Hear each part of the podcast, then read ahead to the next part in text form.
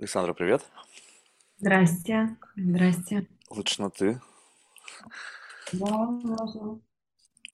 Как дела? А, я в предвкушении чего-то неизвестного, А, я... ты знаешь, я тоже. И э, так каждый раз.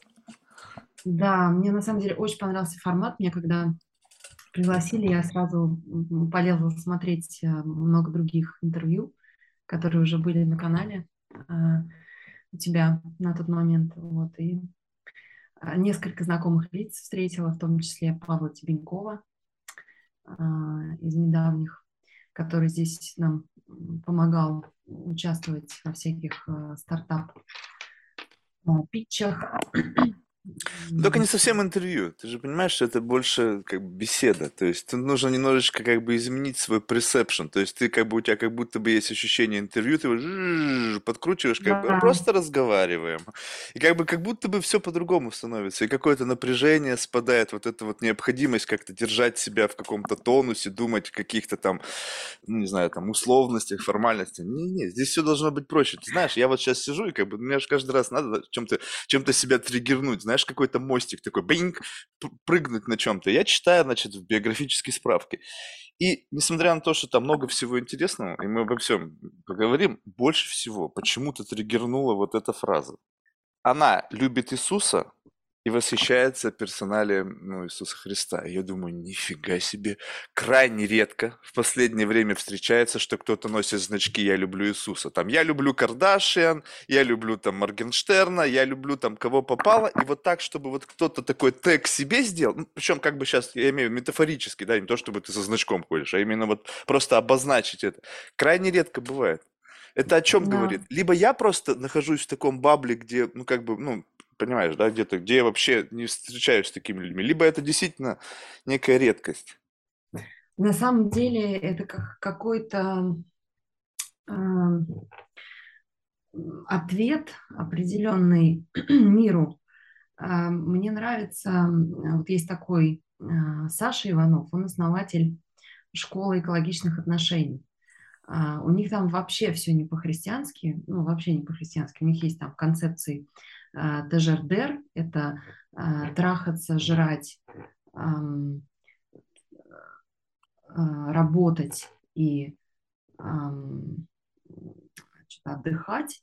Ага. А, Прям вот это словосочетание очень уникальное. Там ка- каждый его продукт, каждая его концепция очень уникальная. И вот в том числе он а, рассказывая про то, как выстраивать экологичные отношения с партнером, в том числе там, в паре, бе- без уточнения о том, про брак речь или про что-то другое, а, там, как, как- какой состав полов, он, она, или он, он, или она, она, не, не вдаваясь в эти детали, он а, выдает такие концепции, и а, вот у них есть такое базовое понятие, что они супер современные, почему я про них заговорила, потому что они очень э, как бы, на острие атаки вот того, что сейчас происходит в современных отношениях, А, что вообще не укладывается ни в какую вообще религию, ни в какое христианство, естественно.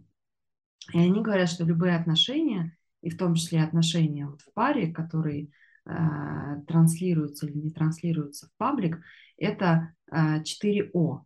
Ам, Ответ, ответ миру э, на то, как стоит жить, ответственность, ну, потому что так или иначе люди, раз они в отношениях, они ответственны за происходящее.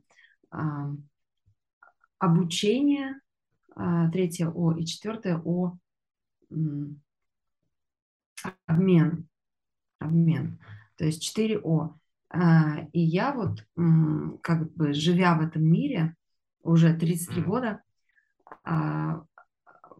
ни разу не побывав замужем, ам, я прихожу к тому, что а, вот а, самое жизнеспособное и жизнестойкое, что бы ни происходило в бизнесе, в жизни, там, внутри меня, снаружи, ам, модель как бы восприятия мира и взаимодействия с этим миром, это вот что-то максимально похожее на то, как жил а, он.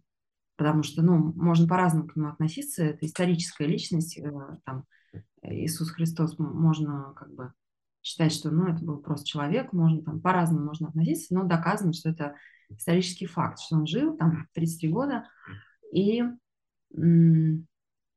вот, то есть я изучала его жизнь, читала биографическую книжку, написанную а, какой-то журналистской, эм, журналистская работа а, современная, забыла, кто автор. А. Ну, прогуглят, не принципиально.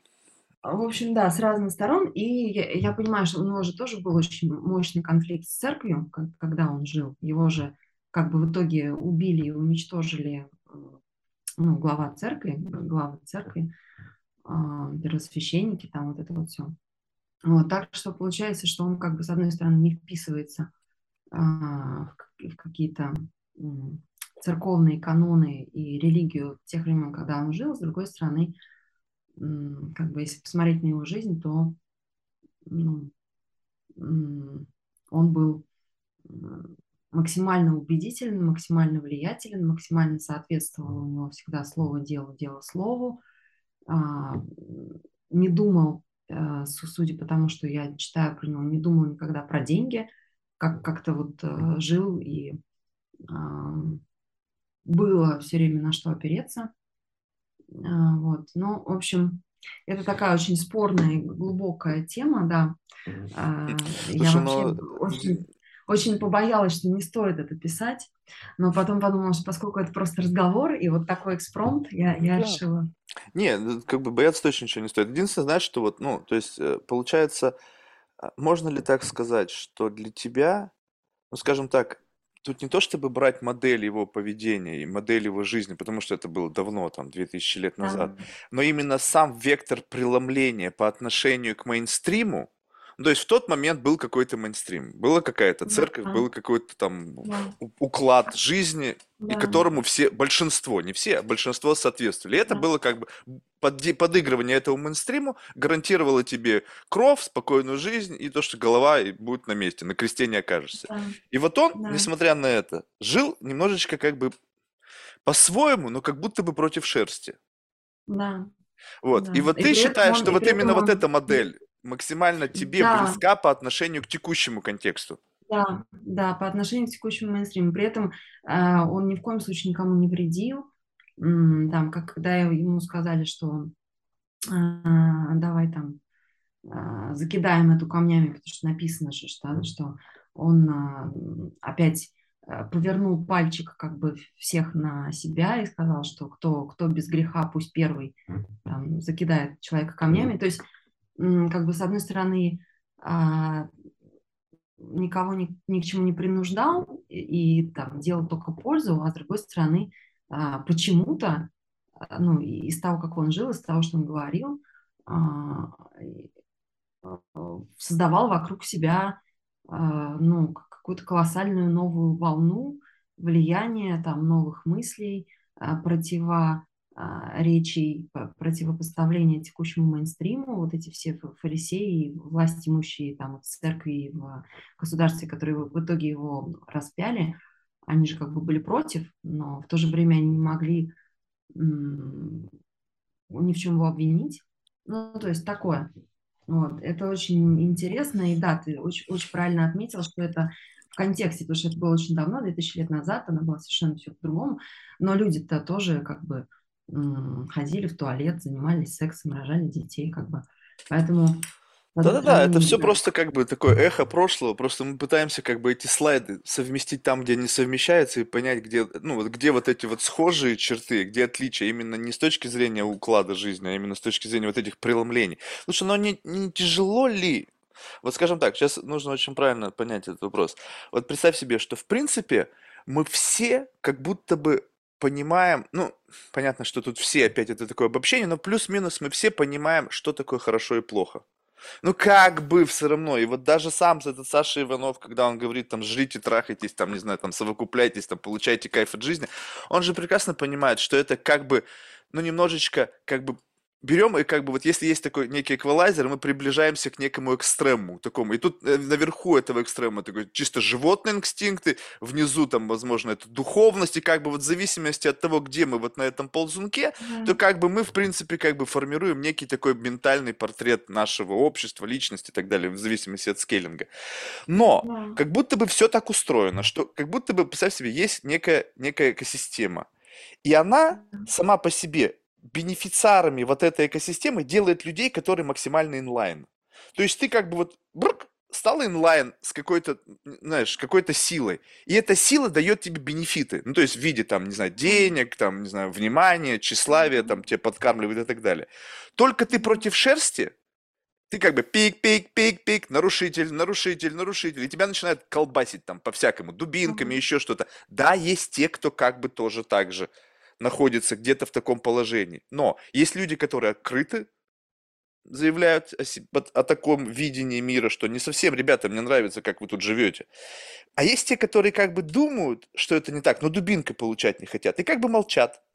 Да. И получается так, что ты берешь и как бы говоришь, ну, я понимаю, что так мир устроен, но мне такой мир не нравится. И тебе говорят, ну, Александр, а какой у тебя есть выбор? Ну, хочешь всю жизнь будешь изгоем, ну, вот в рамках вот этого большого мейнстрима. Может быть, пойдет, если вообще все плохо, мы тебя еще и распнем. И ты такая, ну окей, я готова. Вот откуда вот этот вот как бы courage, ну, вот этот смелость идти немножечко против шерсти. То есть не то, чтобы ты, знаешь, революционер, я сейчас не пытаюсь из тебя этого сделать, но единственное все равно, я же тоже прекрасно это понимаю. Вот есть мейнстрим, и я туда, на него смотрю и думаю, блин, ребята, ну вообще никак, ну неинтересно. И получается, как только ты сказал, что это по-другому, Именно вот это слово неинтересно. Да, да, да, да, да. Ну а тебе сразу же сказали, ах, неинтересно, ну значит ты маргинал. Все, и как бы ты думаешь, ну ладно, пусть теперь это так называется. То есть, с одной стороны, как будто бы мы живем в мире, где как бы все можно, то есть всем все можно, ну, в рамках закона, да, а с другой стороны, что всем все можно, и на каждом можно есть некий, как бы, рейтинг. То есть можно вот, делая вот это, у тебя выше рейтинг, делая вот это, у тебя еще выше рейтинг, а делая вот это, у тебя рейтинг нулевой, ну как бы, пожалуйста, делай, ну ты вообще никаких социальных очков с этого не выхватишь. Ну вот, придя на какую-то тусовку за значком «Я люблю Иисуса», ты стопудово привлекешь внимание. Потому что, как бы, это, скорее всего, будет история, когда у всех будут плюс-минус одинаковые значки, а кто-то подумает, блядь, вот она же выпендрилась, а? Вот ведь, блядь, лохудра, а? Вот одела на себя. Почему я не догадалась? Нахрена я пришла со значком, блин, я люблю Бейонсе? Лучше бы я нацепила на себя «Я люблю Иисуса» без относительно вообще знаю, кто такой Иисус или нет. Я могла вообще просто сказки какие-то читать, знаю, что есть Библия, когда ты его... Но это фактор привлечения внимания. А вот да. тут ты говоришь, я читаю биографию, я изучаю его жизнь, то есть как будто бы это такое глубинное погружение, если бы тебе это было не нужно, нафига бы ты стал на это тратить время? То есть да, это же тоже да, как-то очень... Мне это очень, мне это очень было нужно, и это связано с, с моими отношениями с мужчинами, а, потому что а, ни, ни разу не была замужем, и вот с тобой общаюсь, так не была замужем. А, и... Я тоже. То есть, знаешь, как бы, я вот, вот здесь вот я не чувствую вообще никакой боли. Вот мне любопытно, почему, как бы, вот это, давай тут рас, расщепим эту штуку. Вот с позиции девушки, женщины, в общем, представители женского пола. Сейчас, не понял, куча дисклаймеров надо сделать, чтобы никого не обидеть. Как это правильно выразить свою мысль. Вот, и, но это как бы что? Ты чувствуешь, что это как бы некое must-have, и то, что у тебя не так, как must-have, опять же, мы сейчас берем какой-то мейнстримный такой слой, как бы все девушки должны быть там к 33 годам замужем, и у них должно быть там какое-то количество детей, как у еврейской мамы три, значит, ребенка должно быть стопудово. И если как бы этого нету, то ты то по их внешний сигнал тебе начинает на тебя действовать и как говорит, что-то с тобой не так, что-то с тобой не так, что-то что ты неправильно делаешь. И ты начинаешь как будто бы в это сама верить, либо у тебя какая-то другая история. То есть где вот это, эта вот проблема? Это, да, это вообще, это вот э, тему, которую ты затронул, ты прям вот самую-самую такой вот, где, где самый э, яркий нерв. Это прямо начал дискуссию, потому что эта тема, она, ну, я действительно не изучала бы его личность э, так глубоко, и э, там с 2018-2017 года я сначала исторически, потом всячески, и потом там, к концу 2018 я приняла решение, что окей, все-таки я иду в, в сторону водного крещения э, не просто так, потому что это все, вот, вот эта тема, которую ты сейчас озвучил, про то, что к 30 годам, к 33 годам надо быть, это как бы переплетение всего. И социальный прешер, и мейнстрим, и антимейнстрим, потому что я принадлежу к такому поколению, которое как раз а, очень много представителей, которые ну, вообще не смотрят на мейнстрим, и то есть все бегут в разные стороны абсолютно, а, каждый по-своему, и у меня нету, в какой-то момент я поняла, что у меня нету ни внутри, ни снаружи а, никакого понимания о том, как правильно, как неправильно, чего я хочу, чего не. Потому что, с одной стороны, хочется, конечно же, быть счастливой, с другой стороны, я а, категорически, абсолютно пренебрегала всю жизнь а, браком, и прямо у меня был такой ну, радикальный нигилизм в сторону брака, о том, что э, все, кто надел кольцо на палец, еще больше врут себе, э, чем те, кто не одевает кольцо на палец. И, и, и в общем, это все замешалось в такую адскую кашу, а, и, и было как бы а, сверху перчиком посыпано там, моими отношениями с мужчиной, женатым на другой, из которых я никак не могла выйти. В общем, вся эта жесть в итоге закончилась тем, что после того, как все деньги на психологов, астрологов и так далее были потрачены, и не помогало, и это там длилось годами, а, ну, как-то надо было себя спасать. Вот. А, но а, в то же время у меня продолжаются некоторые споры с церковью современной, и как бы я, я понимаю, что любой социальный институт, вот этот э, эгрегор или определенный, определенная сила, с которой ты становишься элайн, как ты сказал, да, и начинаешь получать с ней бенефиты, там, ресурсы, деньги, поддержку, там, поддержку словом, поддержку социальным это э, та или иная социальная группа, э, формализованная или нет, там, э, формализованная в социальный институт или нет. Церковь формализованный социальный институт, там какие-то неформальные группы друзей, это тоже социальная группа, которая просто гораздо более волатильна, гораздо более изменчива. И а, а, в общем, мое стремление к правде, к тому, что, ну, особенно вот на почве отношений, что а, если люди обещают друг другу быть вместе до конца своих дней, то, во-первых, как они могут такое обещать? Во-вторых, если они это пообещали, почему это они не исполняют? А, в-третьих, ну, то есть такой клубок противоречий, который, в принципе, ни один социальный институт а, не может объяснить. И вот в моем стремлении к правде а, в итоге я поняла, что к правде, к любви, там, к чему-то человечному, человеческому, потому что у меня в моем окружении появились молодежь, которые сейчас 20. Какая молодежь. Ты что такая, 33, что ты уже вся старуха? 33 ну, ты, сейчас мы живем типа до 120, так что ты в первом триместре находишься, так что... Триместр, да. Ну, в общем, 25-26 э, лет э, девушки, от парней это не слышала, но девушки, которые вот вообще склонялись к тому, что никогда я не рожу детей, потому что мы все все равно зря коптим это небо. То есть, ну, все равно все умрут, и мир настолько как бы непредсказуем сейчас, особенно в контексте геополитической ситуации, которая у нас происходит, что зачем вообще э, сюда приводить новых людей, ну, то есть рожать. Вот. И в контексте всего этого замеса это было все настолько, настолько нежизнеспособно, настолько нежизнестойко, э, настолько не антихрупко. Мне очень нравится это из коучинга слово антихрупкость Это ну, это видно сразу, что тебе мозги чуть-чуть начинают заворачивать. То есть, как бы, мне вот эти коучи нравятся тем, что они выдумывают всякие слова вот подобного плана, которые заставляют тебе просто процессить это слово. На самом деле, можно проще сказать. Но в силу того, что они постоянно тебя нагибают, чтобы у тебя был, ты на грани была вот этого краша, когда компьютер, знаешь, джик, и синий экран. И в этот самый момент они тебе что-то простое туда запихивают. Они красавчики, конечно, в этом. С точки зрения семантики, они вот эти все штучки вбрасывают. Я думаю, блин, ну, ну придумали.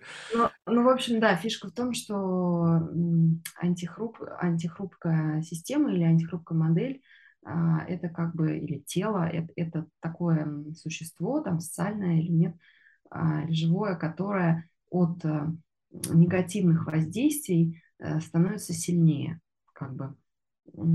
И вот, вот эту модель, самую жизнестойкую, антихрупкую, жизнеспособную, я нашла в его личности, в том, что он говорил, в том, за, за что он топил, как бы, а, потому что ну, он тоже как бы такой не, не вписывается в стандартные социальные рамки. Он ни разу не был женат например. Да? Ну, он, может, просто не а. успел. Тут очень любопытно, понимаешь? Ну. То есть вопрос в том, что у него просто времени не было. Как бы, знаешь, тут неизвестно, может быть, бы и был.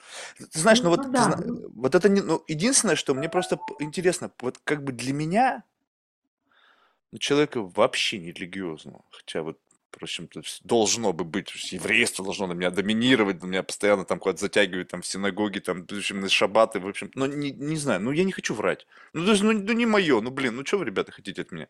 Вот, но, тем не менее, вот для меня этот путь, вот он как бы сложно себе представить как бы очевидность этого выбора. Ну, потому что мне кажется, что если идти путем, вот как бы, ну, если брать и скажет, скажем так, некую персоналити Иисуса Христа, его образ жизни, его как бы вот, как бы условно, я не знаю, праведность, не знаю, можно ли так выразиться, но как будто бы какой-то, в этом есть какой-то common sense, да? То есть мы не знаем, мы смотрели, смотрим на контекст, и в этом контексте есть какое-то ощущение инаковости, но в то же время от этой инаковости веет праведностью. Как бы вот так вот, да? Вот. Но сам факт, как бы, что через это прийти к sustainable отношениям, это как бы, ну, очень сложно, потому что, ну, это нужно найти такого же человека, который также разглядел в в этом персоналитис именно вот эту вот праведность, и они готовы брать на себя ответственность, и они готовы держать слово. И это столько всего я готов как бы в себя взвалить, и вопрос ради чего. И тут как бы фигурирует некая любовь. Некая такая энергия, которая нас каким-то образом сдержит, и мы готовы брать, как вот на весах, любовь, а с другой стороны брать ответственность, честность, там, не знаю, там, в общем, какое-то там пуританство, там, в общем, вот это все, все, все. И тут ведь важно, насколько весит эта любовь, чтобы чаша весов не качнулась. Вот если это что-то ну, такое гигантское, прямо вау, я готов на этот алтарь ложить все, все, все. Я тебе честно скажу, за 30 лет я не испытывал ни разу ничего такого, чтобы как бы я готов был положить на алтарь. Кто-то скажет, что ты, может быть, никогда не любил. Я скажу, ну, ребят, ну я ведь слышал о любви. Мне же я кино смотрел, мне рассказывали люди, которые вот снесло им башку, и они, а, я люблю, и они не в адеквате. Я просто понижал чувства до, до нуля и пытался рационализировать, что в действительности с ним происходит. И потом говорит, ну, со мной происходило то же самое, только вот без крейзенности, потому что я хозяин в своей голове все-таки. Вот. И я понимаю, что ничего на самом деле не может быть. Это такой, знаешь, социальный контракт. Это вот избра... выкинуть из этого слова любовь, то это получается некий социальный контракт, что я просто замучился искать. Я замучился все искать. Все правильно, да, все правильно. Но фишка в том, что э, если слово любовь выкинуть из этого, то это все нонсенс, э, doesn't make sense, и можно забить на это. Так, так понимаешь, ну вот это, это же, ну, ты не веришь, что ли, что кому-то, вот представь себе, что вот мы, 8 эм, миллиардов людей, сколько там было, хрен его знает, 100 миллиардов, говорят, проживало на Земле с момента появления человека. И просто кому-то, у кого-то толерантность к этому наркотику. Ну, то есть тебя так не вштыривает, чтобы ты готова на алтарь положить все. И то, что сейчас ты мне говоришь, может быть, я ошибаюсь. Ты хочешь как бы взять и изменить прошивку, и стать типа тем человеком, которого так шваркнет, что он ты все, брм, ты слепа, нема, и ты как бы готова вот просто в этой вот этой секте мы любим, мы женаты, мы там то-то, то-то, то, и вопреки всему я буду терпеть его, сколько бы он там мне не изменял, либо я найду себе такого, который точно... Это, понимаешь, это, это как будто бы вот ты, либо у тебя это есть, либо у тебя это нету. Но ты как будто бы, я сейчас себя сюда вброшу и скупну в этой ванночке, и выйду оттуда с этим чувством. Нет такого ощущения? Что ты как бы вот, ну вот не признаешь вот nature. Я... Я, я, я понимаю все, о чем ты говоришь, но здесь фишка в том, что вот это, это просто, для меня это просто настрой. А, настрой на... Вот на любовь. Питерсон, кстати, да, а, но это не для того, чтобы закрывать глаза, быть слепой, и то, что Джордан Питерсон называет willful blindness. А, он книжки, которые он написал, вот «12 правил жизни», это интеллектуальный мировой бестселлер, такой светский, а, как бы не привязанный ни к никакой религии, потому что он эм, психиатр. Э, такой очень противоречивый он, товарищ, скажем прямо. Ну да, да, тоже. А, и он, вот то, что он называет willful blindness, это не, точно совершенно не, не жизнеспособно, не интересно, не, не в путь жизни. То есть, когда как бы понимаешь, насколько все э, в жизни хрупко и а, изменчиво, и, в принципе, опереться особо не на что, кроме себя, наверное, а, то тогда начинаешь искать какие-то опоры, которые не зависят никак от э, времени, обстоятельств, места, которые как бы, ну, сверх этого мира или как бы вне контекста этого мира. И тогда приходишь а, к тому, что точно совершенно нужно базироваться на правде, то есть не врать себе, не врать а, там, тем, с кем важны отношения. Причем а, это может быть, наверное, принцип правильный там, в бизнесе и во всем. И соответственно, правда, она настолько бывает иногда тяжела и не а, спасо вообще невозможно. Она всегда такая. Она не иногда, да. она всегда такая. Она всегда да. как кнутом по спине. Да. Вот если да. правда, и... вот надо вот так правду оценивать. Если правда и тебя просто погладили по щечке, это лесть. Правда, она всегда больная. В моей жизни она вот всегда вот такая. Она как кнутом по спине. Вот, в моей тоже часто, часто, ну не всегда, но часто, но а, до а, своей, своего увлечения в сторону Иисуса Христа, а, после а, того, как я, значит, а, в ту сторону пошла, а, я все время держалась за правду. А, и, ну, то есть эм, и это во всем отражалось. Это было там вот аккаунт-менеджмент мой в бизнесе, то, что я Э, с точностью до копейки все время сверяла все бюджеты клиентские, там, баинговые, и э, всегда оунеры бизнеса знали, что вот на Сашу можно положиться, потому что она точно до копейки все тютельку в тютельку а, сверит. Э, и вот во мне все время это было как бы такой опорой интегральной, скажем так, безотносительно того, что происходит внутри и снаружи. Вот это вот как бы калибровка по а, точности, ну, по правде, а, с собой, а, с миром, с, ну, во всем, короче. И в какой-то момент вот эта калибровка по точности и по правде в контексте там, моих отношений, в контексте того, что не складывалась объективная личная жизнь, и чем больше я старалась, тем она больше не складывалась, я поняла, что я не справлюсь сама, не справлюсь сама, и никто, в общем, мне не может помочь, э, ни у кого не получается мне помочь. Э. Ну, то есть психологи обычно работают так, что человек сам себе помогает, и я себе помогла, как, как могла, но я не перестала любить там человека, отношения с которым как бы, у меня были бесперспективные, и меня как бы годами просто мусолили, и все. А, так это может не любовь, это может быть зависимость. Ты просто, может быть, подменяешь да. понятие. Да, может, может быть. быть нужно, да. нужно разобраться, что такое любовь. Понимаешь, вот, вот этот романтизм, бытующий в миру в отношении любви, меня иногда просто как бы, ну вот, вышибает из почвы из-под ног. Ну, как бы, знаешь, такая идет переоценка. Ну, то есть, вот, как бы, кто-то подменяет любовь зависимостью, кто-то подменяет любовь влечением, кто-то подменяет любовь ощущением просто какого-то комфорта, защищенности. Как бы, если я себя защищенно чувствую, значит, я этого человека люблю. Он мне дает это чувство, оно у меня почему-то калибруется в любовь, и вот это, как бы, некий такой мост sustainability. Но вот эта штука, это абсолютно, на мой взгляд, я вообще понятия не имею. То есть, я последний человек, с которым стоит говорить о любви, потому что, ну, то есть, у меня вообще все смерть на голову. Но такое ощущение, что в своей природе, вот если взять и как бы вот как бы пытаться вот запихнуть любовь вот в, в, в андроидный коллайдер там в, это, в ЦЕРНе и вот торкнуть его, бэм, столкнуть любовь с любовью, то как вот этот бозон Хиггса в к сердце любви боль. Прямо вот такая как бы боль размером с, не знаю, там, планковской какой-нибудь там величины, да, вот она очень, но она там есть.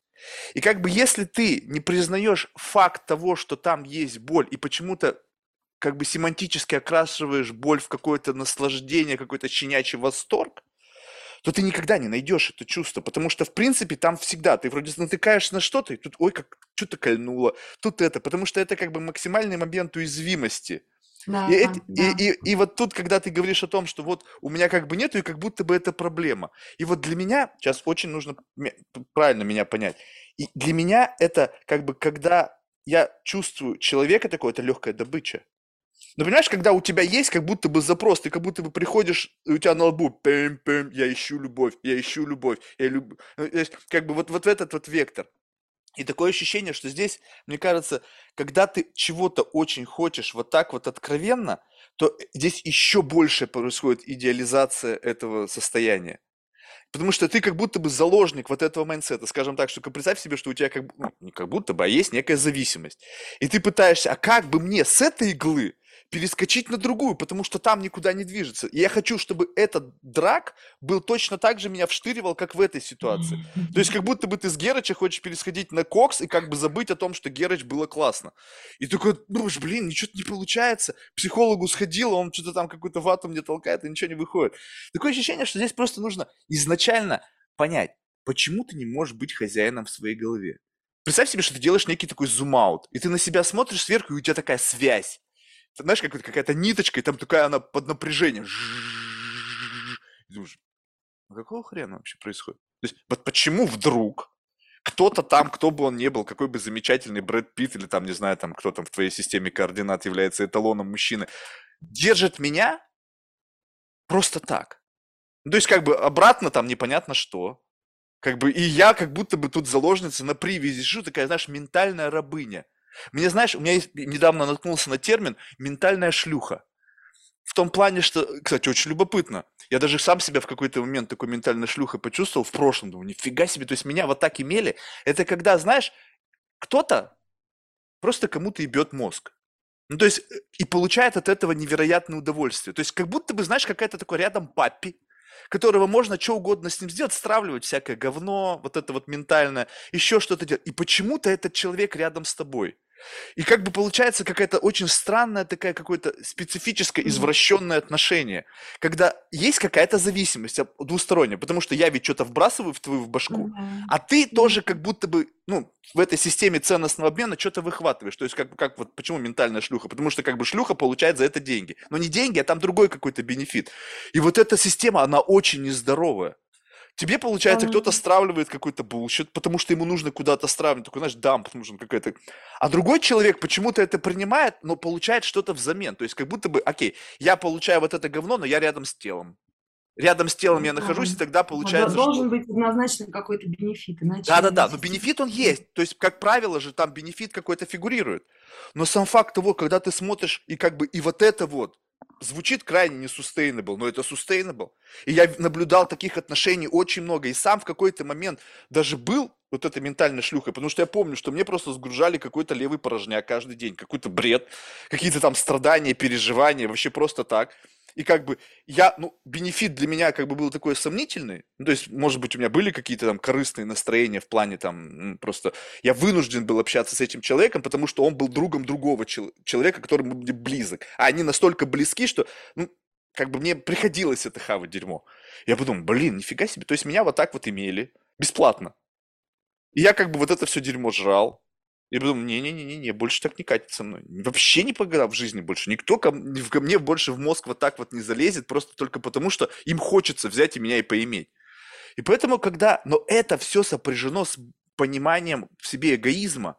И вот, на мой как бы взгляд, путь Иисуса, где как бы эго абсолютно zero, ну, на мой взгляд, с точки зрения как бы вот его самопожертвованности, вот это вот я не знаю, может быть, это тоже эго, да? Что я буду настолько эгоцентричен, что я всю Конечно. вашу боль приму. Я, мое Конечно. эго гигантского масштаба. То есть Конечно. я вывезу всю вашу боль. Но, Да. понимаешь, это как И, бы и тоже он же, более экстремум. того, он же поставил себя, ну, как бы наравне с Богом. А, то есть как, какое как бы должно быть эго, чтобы поставить себя на, наравне с Богом, и как бы, да. Вот, то есть даже анекдот есть на эту тему, что едут э, а, раввин и представитель какой-то другой, а, а, представ- и христиан, христианский пастор едут где-то в поезде, там общаются, и э, Равин спрашивает, что ну а вот что вы, а, какой у вас там а, путь вообще а, роста и развития вот в вашем христианстве? Говорит, ну как, ну вот сейчас я помощник, э, был пастора несколько лет, сейчас я вот пастор, слава богу. Говорит, «М, понятно, а дальше что? Ну, буду вот, э, дай бог, если выслужусь, если все будет хорошо, буду старшим пастором церкви. «М, ясно. А что дальше? Ну, а там уж, э, если совсем повезет и звезды сложатся, буду, там, Бог ответит на мои молитвы, буду вот э, а, кто там, патриарх, да, или кто, кто главный Ну да, ну, что-то типа этого. Да, да, говорит, «М, понятно. Ну, а дальше что? все, дальше как бы разве что, разве что быть гос- Господом Богом. Этого никто, никто не мог и не, и не сможет. А, а Райан говорит, что «М, а Один из наших смог. один мальчик. Да, да, да, да, да, это помню такой анекдот. Слушай, ну Даже, вот, знаешь, даже здесь я вспомнила книжку, интеллектуальный бестселлер тоже, который мы читали, который вообще антирелигиозный. Он написан двумя чилийскими нейробиологами, э, Умберто Матурана и Франциско Варелла. А, Называется «Древо познания. а, Биологические корни человеческого понимания». А, И я читала еще в институте эту книжку, и там а, написано, что даже в стаях животных, а, животные, которые живут стаями, там, а, на примере антилоп, по-моему, рассказывали, или каких других животных, а, вот эти особи, которые а, проявляют максимальное, радикальное а, самопожертвенническое поведение, а, ну, типа оставляют себя, понимают, что а, там они медленнее бегут, или у них рана, например, на ноге, и они понимают, что если их сейчас сожрет хищник, то остальная стая спасется. И м, были примеры, как а, а, хотя вряд ли они могли залезть в мозг животным и удостовериться, что это, ну, то есть это не могло быть сознательно. вот, вот, вот, ты чувствуешь, да, уже здесь сама, что здесь немножечко попахивает каким-то Да, таким, как бы, да. натягиванием Ну, на ну, идею. короче говоря, в общем, надо, надо посмотреть, как, как это Концепция самопожертвования, это, мне кажется, вообще сугубо человеческая. Что, что типа мысль, короче, а, в том, что самое самопожертвенное а, поведение, максимально альтруистическое поведение, а, чтобы вот все другим, а не себе, это тоже как бы проявление социальное себя. Что вот, а вот я, я так, и все таки вау, ну, Это как бы другой, э, как бы градус э, вот этого экстремума. То есть, по сути, как бы здесь ты либо экстремален все только мне, или ты экстремален все только другим. И как бы, но ты используешь как бы все равно этот вектор для вот как бы выхватывания, то есть демонстрации. Я демонстративно все для всех, либо я демонстративно все для себя. Слушай, ну вот как бы тебе не кажется, что вот сейчас давай возьмем, выкинем все социальные роли, выкинем всю какую-то вот эту вот идеологию, связанную с тем, что нужно оставить какое-то легаси, оставить какое-то наследие, какой-то там впечатать себя в какую-то там в книгу жизни там или еще что-то. А вот просто вот посмотрите, вот мы пришли в эту жизнь. Вот мне в какой-то мере вот Саша Иванов с его как бы школы, он мне больше импонирует в том плане, что вот представь себе, у меня странная такая мысль, вот ты, ну ладно, лучше я, на смертном одре. И знаешь, вот это вот, когда время подводить итоги, знаешь, такой как бы финальная бухгалтерия, вот как ты любишь, там вот это все, дебет, кредит сводится. И вроде бы как бы все в елочку, все, сальдо положительное, все круто, ну, то есть все отлично.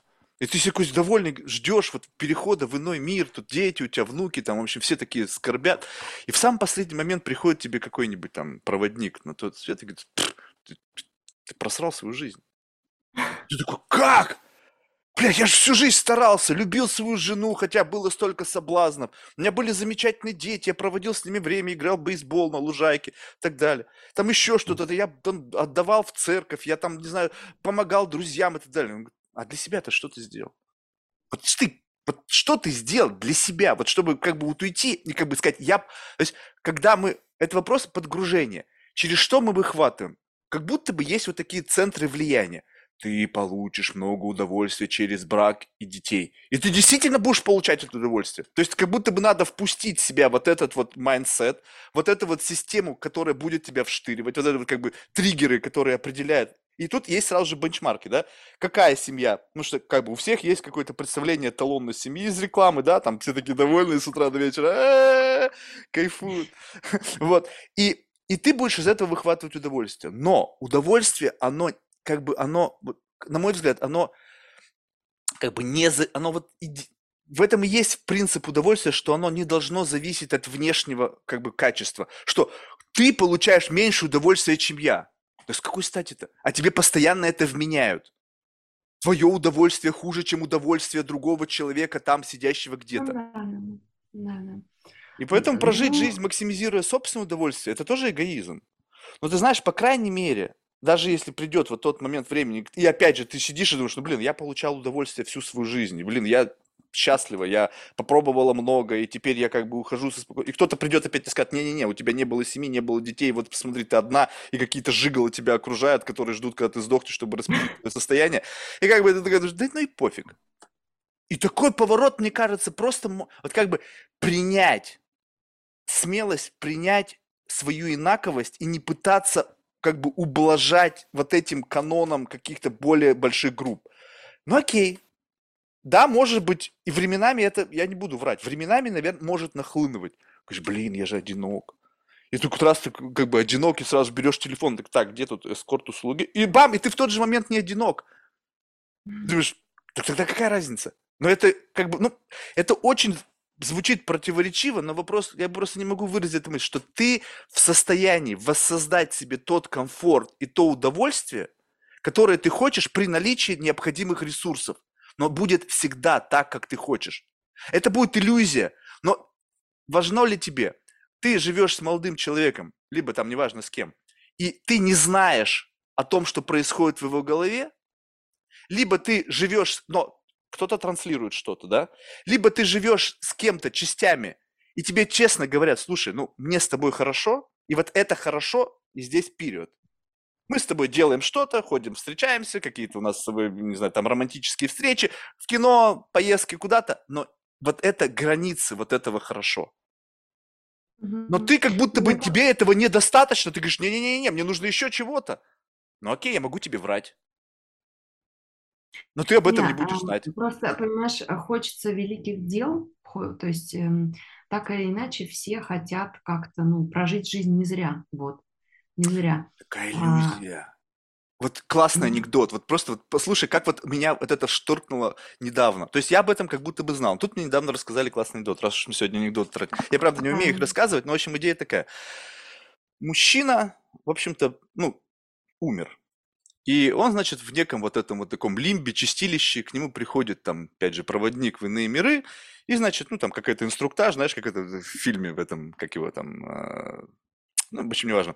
И, значит, он спрашивает, слушайте, а можно вам задать вопрос, а в чем был смысл моей жизни? Он говорит, вы действительно хотите это знать? Он говорит, ну, сейчас мне уже нечего терять, конечно. Он говорит, «Вот помните, вы там ехали однажды там в поезде, там, не знаю, там, Москва-Херсон? Он говорит, ну, что-то припоминаю, там, в 20 лет. Да-да-да, припоминаю. Он говорит, помните, вы как бы захотели есть, вот пошли в вагон-ресторан? Он говорит, ну, что-то припоминает. И там девушка была, такая красивая, просто замечательная. Он говорит, ну да, что-то было. А помните, говорит, она соль вас попросила передать? Он говорит, ну, что-то очень смутно, но вроде да. Ну вот и смысл вашей жизни. Почему все вдруг, блядь, решили, что их смысл жизни отправить людей на Марс? Либо создать iPhone, либо сделать Facebook. Кто-то пришел в этот мир передать соль. И когда я на себя смотрю, честно, Марк, а с чего ты решил, что вообще по магнитуде хоть сколько-то большое ты после себя можешь оставить? И вот эта тяга оставить что-то, не имея для этого ресурса, и ты как бы растрачиваешь свою жизнь на то, что ты не предназначена, как бы какие-то курсы, какие-то книги, Джордан Питерсон приходит к тебе вместо, не знаю, там какого-нибудь классного парня, который какой-то булшит тебе будет рассказывать по вечерам, да, и ты понимаешь, что ты все как бы максимизируешь в пользу вот этого чего-то большого, большого в тот самый момент, когда ты не живешь. Ты же, мне надо оставить, мне нужно это, самая лучшая любовь, самые красивые дети, самый большой импакт. Блин, в этот момент кто-то такой, как я, сидит и думает, блин, так все заебись так на самом деле. Вот замечательная девушка, общаюсь. У меня сейчас, блин, сколько, без 15, 4 ночи. Жизнь удалась. Что еще надо? И все. И в этот самый момент такая, ты не представляешь, сейчас тебе сказал, мне так легко на душе. Никаких обязательств ни, ни, ни, ни страха, что я останусь один. Чего бояться? Я и так один. Я знаю, как это чувство. У меня нет комплекса одиночества.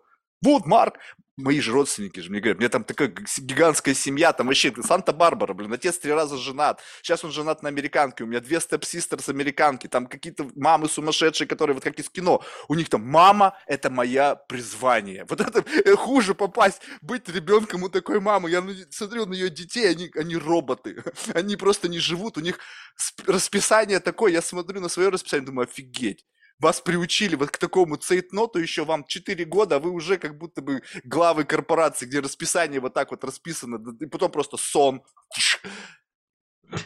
Ты понимаешь, я смотрю на это и думаю, они мне говорят, слушай, ты же теряешь все, ты как бы у тебя нету. А потом они приходят ко мне иногда, поссорившись со своим возлюбленным, набухаются, говорят, Марк, мы так тебе завидуем.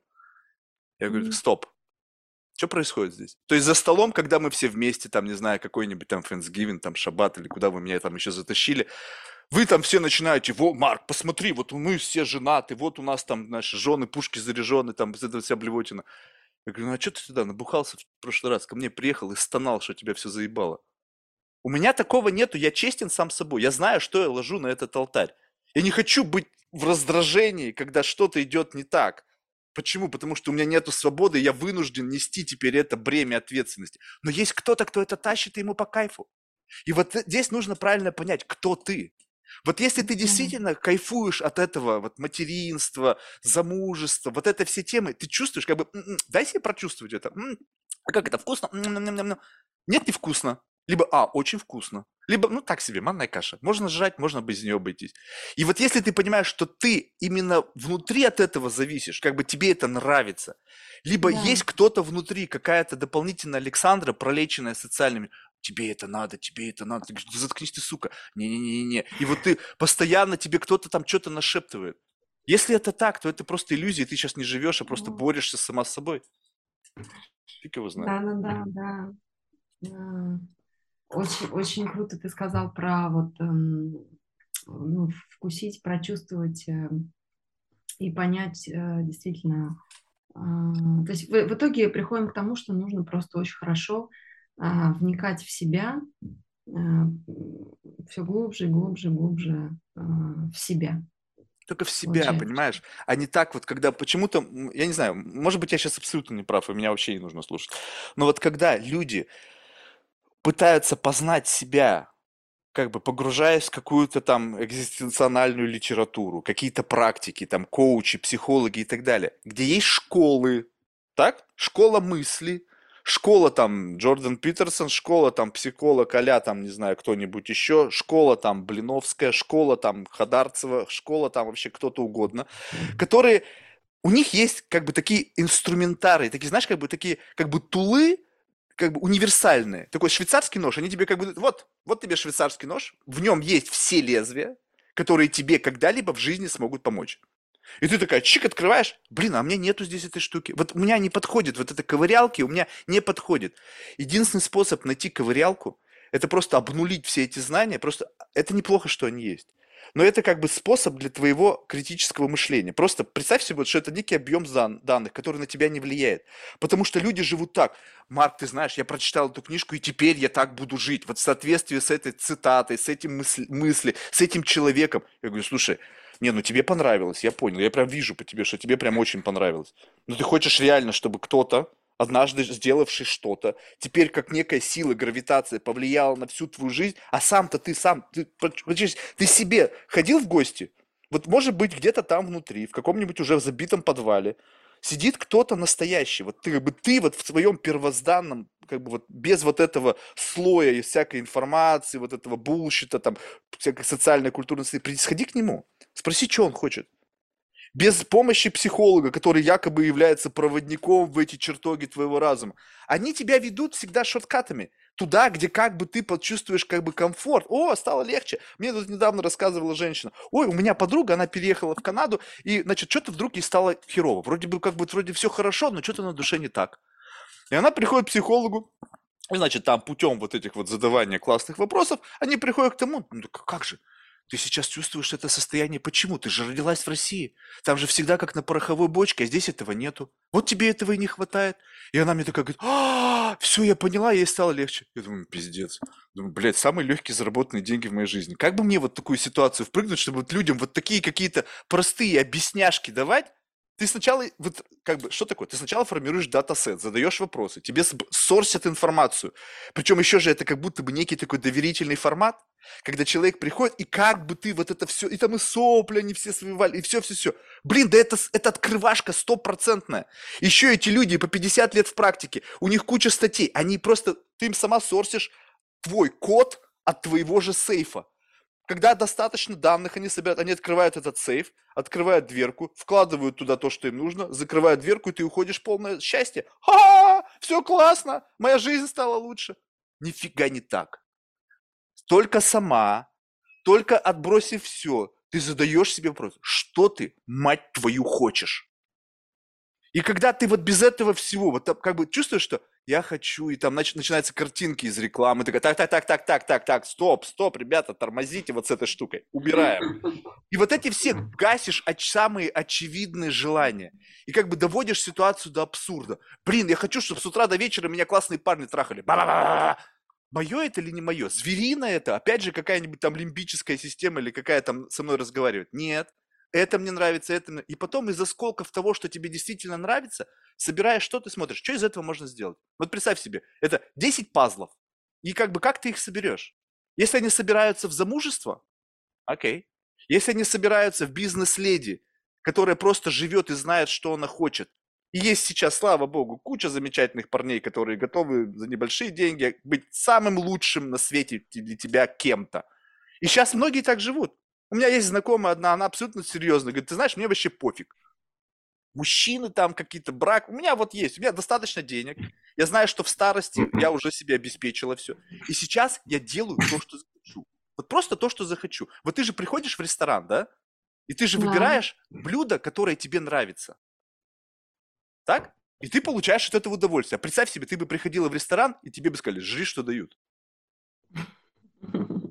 Как-то как не очень прикольно, мне кажется. И вот в этом ощущении свободы, свобода не быть зависимым от каким-то чувством, которое тебя просто оболванивает, а потом делает тебя рабом, а потом нагружает тебя обязательства. И, и почему люди, как, кризис среднего возраста, они, значит, были в каком-то там забвении, потом вдруг в силу того, что, видимо, возраст. Я сейчас смотрю, просто все тут что-то медитации, майндфулности, осознанности. Видимо, просто возраст подходит, когда начинают мозги по-другому работать. И они говорят, а как я здесь очутился? Жена, дети, ипотека. Как я здесь очутился? Я же был вот тогда в колледже классным парнем, который там пил пиво, стоя на голове. И вдруг... Да как? Потому что ты вообще себя не слушал. Ты слушал какие-то внешний зов какой-то там. У-у-у не знаю, честность с самим собой. Просто эта честность бывает больной. И поэтому люди, как бы, они и так травмированы, они и так уязвимы. Блин, ну мне же и так херово. Куда мне еще вот этой боли? Блин, сама себя истязать, самоистязание, блин, еще хуже. Я не хочу этой боли. Я лучше себе чуть-чуть лжи дам, вот это какой-то бальзам на душу. Ой, мне стало легче, я книжку прочитал, ну теперь совет. Будь открыта, честно и так далее, и люди к тебе потянутся. Ну или еще какая-нибудь там блевотина. Знаешь, не помогает.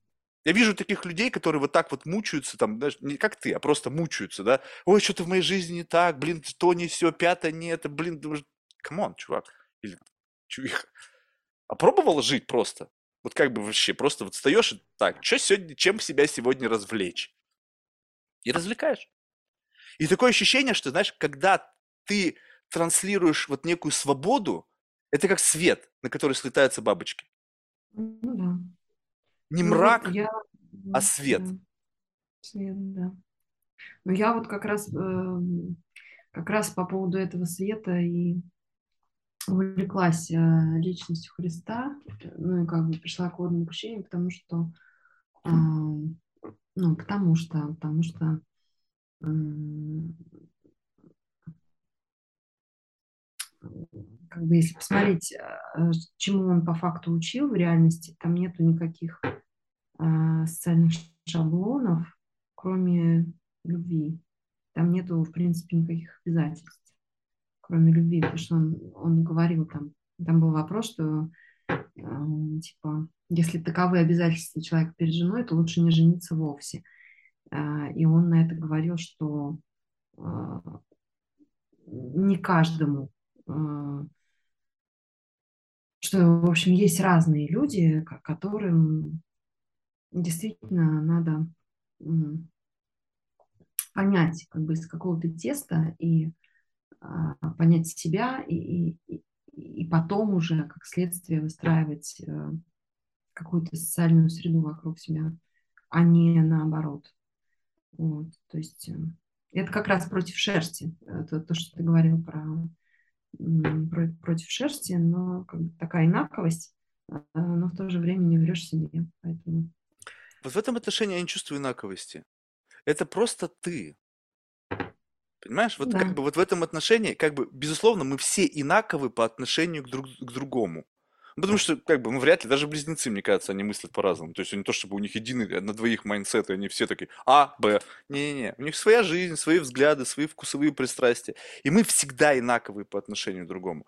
Вопрос в другом, что, как бы, вот представь себе, что вот ты либо, вот мы сейчас говорили об этих бенефитах, вот ты смотришь, и как бы такое ощущение, что люди, они, они не выбирают. То есть они пришли в магазин из этих вот как бы вот в этот встроившись инлайн с этой вот какой-то там эгрегором, не знаю, там каким-то социальным контекстом, неважно с чем, они как будто бы неосознанно встроившись, а неосознанно получают бенефиты. Знаешь, как продуктовая корзина.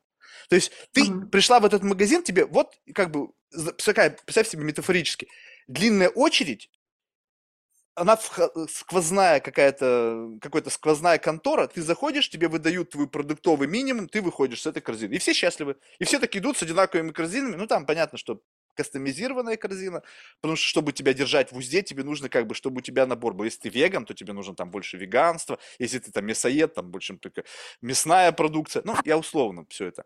Вот. Но ты приходишь такая, и как бы, так, а я, пожалуй, возьму не то, что у вас в наборе, а я возьму вот это вот, м, что там у вас такое? Ага, вот это, вот это и вот это. И там, значит, на кассе чувак такой, у него не работает так. Он не, как это, что-то тут бери то, что дают. Говоришь, не-не-не-не-не-не-не-не-не-не. Это пусть вот позади идущий берет и впереди довольный он убежал. А я возьму то, что я хочу. Говоришь, Да, а у нас так в магазине не работает. Вы говорите, не работает в вашем магазине, а я тогда свой магазин открою. И у меня будет, я буду, найду поставщиков, которые мне будут это стравливать без вот вашего, вашего вот этого выдачи каждому по чему там, под достоинству или как там в этом в социализме условно. Очень, очень хорошая метафора про, да, про, про магазины, про корзины. Да. То есть ты можешь взять ту же самую корзину, ты можешь точно так же наполнить ее, но э, будет совершенно другое содержимое, м, да, и бе- без, всяких пресетов, а именно то, что э, ты выбрал, да. И поэтому, ну, может, быть, это, это, может быть, знаешь, имеет эм, тоже большую связь с м, ответственностью, но ответственностью не такой, которая, ой, типа, блядь, сейчас за это еще надо отвечать, а ответственностью как раз за то, чтобы а, вот на За свой похоронах... выбор. Ты Ну ответственный да, только да. за свой выбор. Но если ты в Да. этот момент этот выбор совершаешь, как бы ты признаешь эту ответственность, но эта ответственность не должна, вот как бы очень важный момент. Если ты принимаешь на себя ответственность, потом не занимайся самобичеванием. Вот люди, они как-то странно рассуждают. О, я это сделал, но я не думал о последствиях, и теперь я сожалею. Нет! Не надо сожалеть. Это то, что ты хотел. Неосознанно, ты не подумал, ты не оценил причинно-следственную связь, ты, ты не, очини- не- не оценил наличие черных лебедей, ты не оценил как бы ни- ничего. Но и это и в том случае плохо, если ты стратег, если ты вот человек, который, ну я точно знаю, как... Вот я абсолютно ни хрена не знаю. Я просто тупо делаю шаг и смотрю, куда я пришел. Ой, в говно встал. Ну, не повезло. Делаю следующий шаг. О, топ нормально. И вот постоянно как-то ты идешь, вот просто интуитивно. Да. И, Да. и, все ты не паришься на этот счет. То есть, как бы, вот это вот, это абсолютно поведение некого социопата, но если быть социопатом вот в этом ключе гармонично для меня, и я смотрю, мне условно в тысячу раз проще живется, чем тем, которые что-то там, какие-то медитации, какие-то у них бизнесы, э, в общем, все. И они в каком-то таком состоянии, я даже с ними разговариваю, я не понимаю, что происходит. То есть они как-то, они даже поговорить не могут. У них либо о бизнесе, либо там о каких-то... Я говорю, фу, выдохни, расслабься. Давай просто поговорим, вот просто, вот без всего. И я понимаю, что там такая нагрузка какая-то невероятная. Думаю, ну, слушай, ну я не знаю даже, хотел бы я жить твоей жизнью, блин, мне кажется, очень тяжело. Да. А в отношениях-то еще все проще. Мне кажется, нет ничего проще, чем отношения. Просто нужно быть честным.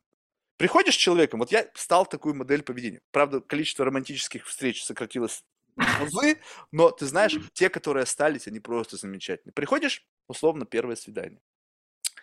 И вместо того, чтобы говорить о том, какой ты классный, говоришь о том, какой ты плохой. Вот все, что есть, вот все дерьмо. Говоришь, ну ты знаешь, я полигамен, стопудово. То есть ты явно будешь не единственная, с кем у нас с тобой будет в момент отношений. Возможно, будут промежутки, где ты будешь настолько хороша, что у меня не будет возникать желание делать это на стороне, но один из дней это случится. И не потому, что я просто какое-то животное, и мне нужно трахать все, что шевелит. Не-не-не, мне просто нравится женская энергия. Я просто люблю с красивой девушкой поговорить, сидя где-то, потому что мне нравится вот эта вот какая-то романтика, какая-то вот эта вот красота, безусловная красота. Вот согласитесь, красота это очень сильная вещь. Да. Она, она сильнее, чем много. Вот представь себе, дорогой ресторан, сидят там миллиардеры, такие все супер powerful, такие, знаешь, из себя. И заходит красивая девушка, у всех башка. Что произошло? Это сила красоты. Это не фейкануть, это нельзя фейс-маск в Инстаграме сделать там или там макияж. Ну да, можно чуть-чуть приукрасить, но как бы приукрасить. Сог- Согласись, приукрасить, это говорит о том, что уже была красота. Когда из жабы вдруг перерождение происходит посредством вот всего этого дикого макияжа и там фейс-маск там в красавицу, а потом кто-то там стер, и ты проснулся, и думаешь, «А! твою же мать! Либо это что, девушка должна теперь жить, как это фильм был по, как его, блин, в Ам- Амазон, миссис там, про комедианшу какую-то, как же, блин, миссис Майзел. Она, значит, вставала на 15 минут раньше мужа, делала макияж, прическу и ложилась в кровати, как будто бы она спит. А теперь представь себе, вот такие сейчас есть женщины, да, которые, благо, там, косметология, все остальное, и вот у них такие отношения. Они всегда такие, всегда, ну, как бы, вот, красивые, условно. И тут рождаются дети. И ты смотришь блядь, что он такой урод? А, ну ты знаешь, я забыл тебе сказать, я сделал там 10 пластических операций, на самом деле я жаба. И вот тебе, как бы, вот он генетический отпечаток моей вот этой, как бы, nature. И поэтому ты думаешь, блин, да все, нахер это все вообще надо? Ты просто расслабляешься и просто получаешь удовольствие. И, и тут очень важно ожидание. Вот когда ты приходишь, вот, потому что очень важный момент, что представь себе, что если в человеке есть вероятность обосраться, ну, чисто твоей психологическом каком-то датасете, есть вероятность... в человеке внутри, в человеке внутри ты Да, да, имеешь да, да, виду да, да, с- да. Ну, имеется в виду, что вот представь себе, что есть какой-то некий порог, который может триггернуться. Ну, вот есть такие люди, допустим, вот, ну, вот он падок. Если он падок, то так или иначе однажды, либо не однажды, это произойдет. Ну, как И бы по- бо- bottle- bottlenecks. Да, да, да, да, да, условно. И в каждом человеке эти bottlenecks есть. И если они есть, то это обязательно случится.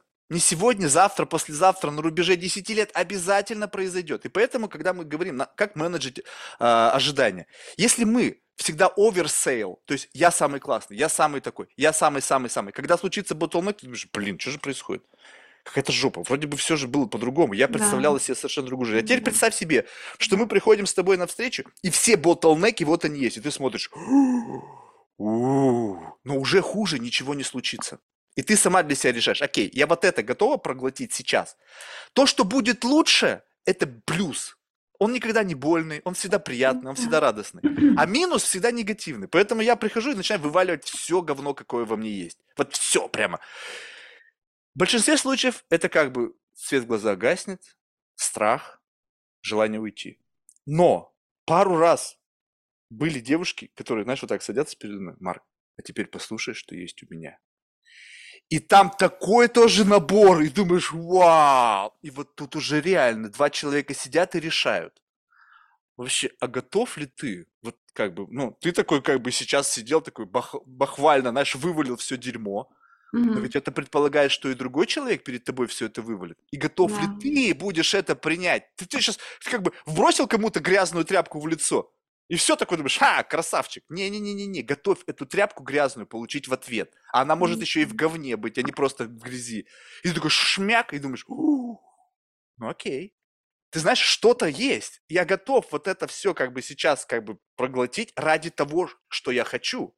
И тогда отношения становятся замечательными. Мы все знаем, что мы хотим. Мы все знаем, что будет. Мы все знаем какой-то некий формат. Как будто бы как, блин, Марк, ну так интересно, а где романтика? А романтику создавай. Езди там на Мальдивы, езди там, не знаю, в- Да. на романтические свидания. Искусственно Да. создавай романтику. Это как некая питательная среда, в котором что-то Да. возникает. Сама по Да. себе, как некая такая Да. сила, которая всегда над тобой. А, Такое, знаешь, божественная романтика в 24 на 7. Ребята, вы под кайфом. По-другому я не знаю, как это называть. Вы просто под кайфом и не в адеквате. И в этот момент, пока вы под кайфом и не адеквате, идет время.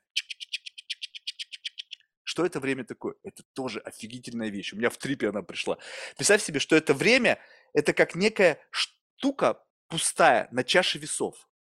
И когда она наполняется, то ты начинаешь жать говно, потому что тебе жалко это время. То есть время час за часом превращается и превращается в некий вес. Блин, ну мы же с тобой уже там два месяца. Ой, ну мы же с тобой уже год. Мы с тобой там пять лет.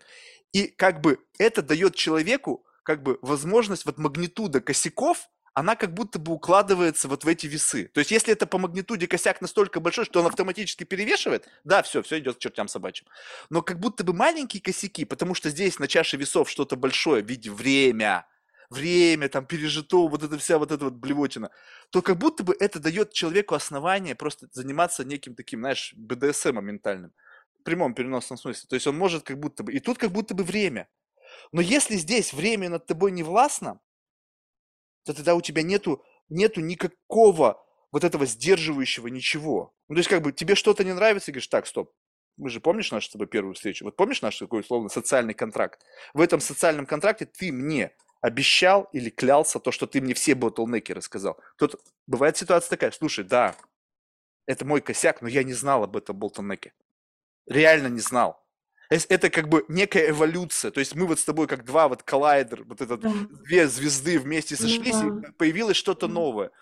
И говоришь, Да. но если это искренне, и ты как бы оцениваешь человека, окей, я понимаю, что вот это произошло, и человек тебе делает реверс-инжиниринг, как это получилось. Не то, чтобы он спиздел тебе вначале, скрыл это, а действительно. И ты тут решаешь, окей, это что-то меняет, вот ста- статус-кво, и как бы если ты чувствуешь, что в этот момент у тебя ничего такого не родилось, но уже чаша неравновесна, то есть эти количество ботлнеков, которые ты изначально готова была принять, теперь больше, чем вот та- тот минимум, который формировал вот это вот первое ощущение, как бы, а, рискну, ну рискну, перевешивает уже. И говоришь, не-не, все, стоп. Я понимаю, что это случайно, что ты мне не врал, но это уже не sustainable. Все, жмете руки, до свидания. Да, и в контексте всего этого, может быть, имеет смысл, может быть, это какая-то эволюционная тоже будущность а, семьи или там, а, ну, типа эволюция м, того, что называлось гражданским браком. М, Может быть, стоит прописывать и прямо подписывать эти социальные контракты на бумаге. Естественно. А, Все возможные Вот. варианты. Вот все, которые только в твою голову придут. Да, а, и как бы И еще, а, ну, есть же всякие там брачные контракты и так далее. А, но брачный контракт это больше про разделение материального имущества, да, хотя брачный контракт это тоже своего рода социальный контракт. И к чему я? А к тому, что все равно все сводится к тому, все как бы boils down to knowing yourself, и, э, ну, чтобы знать себя, знать, э, что ты хочешь, и очень точно, правильно себя скалибровать с э, миром, с будущим, как бы, с, ну, вот, потому что все же движется, все меняется, все живое же, да, и, и мы, и мир, и все, все как бы, и вот эта концепция ВУКа мира, который, знаешь, ВУКа, ВУКа World. Волатильный, была где-то расшифровка, VUCA World, э, а, изменчивый, непредсказуемый. Mm. Понятно, о чем. Противоречивый, прям приш, пришлю после разговора. Ты любишь акронимы, я заметил. Да, да. Да, ты постоянно подмечаешь, у них там 4 О, у них там какое-то там а, да, да, да. Тебе нравятся да, акронимы, да. да, я заметил? Э, Но ну, ты знаешь, это такая упрощенная упрощенка да, такая это некая. Упаковки, упаковки, да, упаковки концепции. А, и да, социальный контракт, который прописывается. Потому, почему? Потому что если, например, социальный контракт там, приравнять к браку или а, а, как бы сделать такую подложку к, браку и ко всей этой романтике, которая а, в браке транслирует, что мы вместе навсегда, и это такая как бы интеграция на, на земле и на небе, вот как бы добавить еще туда в эту корзину, да, а, вот этот социальный контракт в ядро этих отношений, то это может быть гораздо более sustainable и Сюрпризов просто не будет. еще... Не будет сюрпризов. Не будет. Да, не будет сюрпризов. А, и еще, еще что? А, было исследование американское, лет пять назад мне прислали на него ссылку на Гарвард, э, значит, не американское, Гарвард Ревью,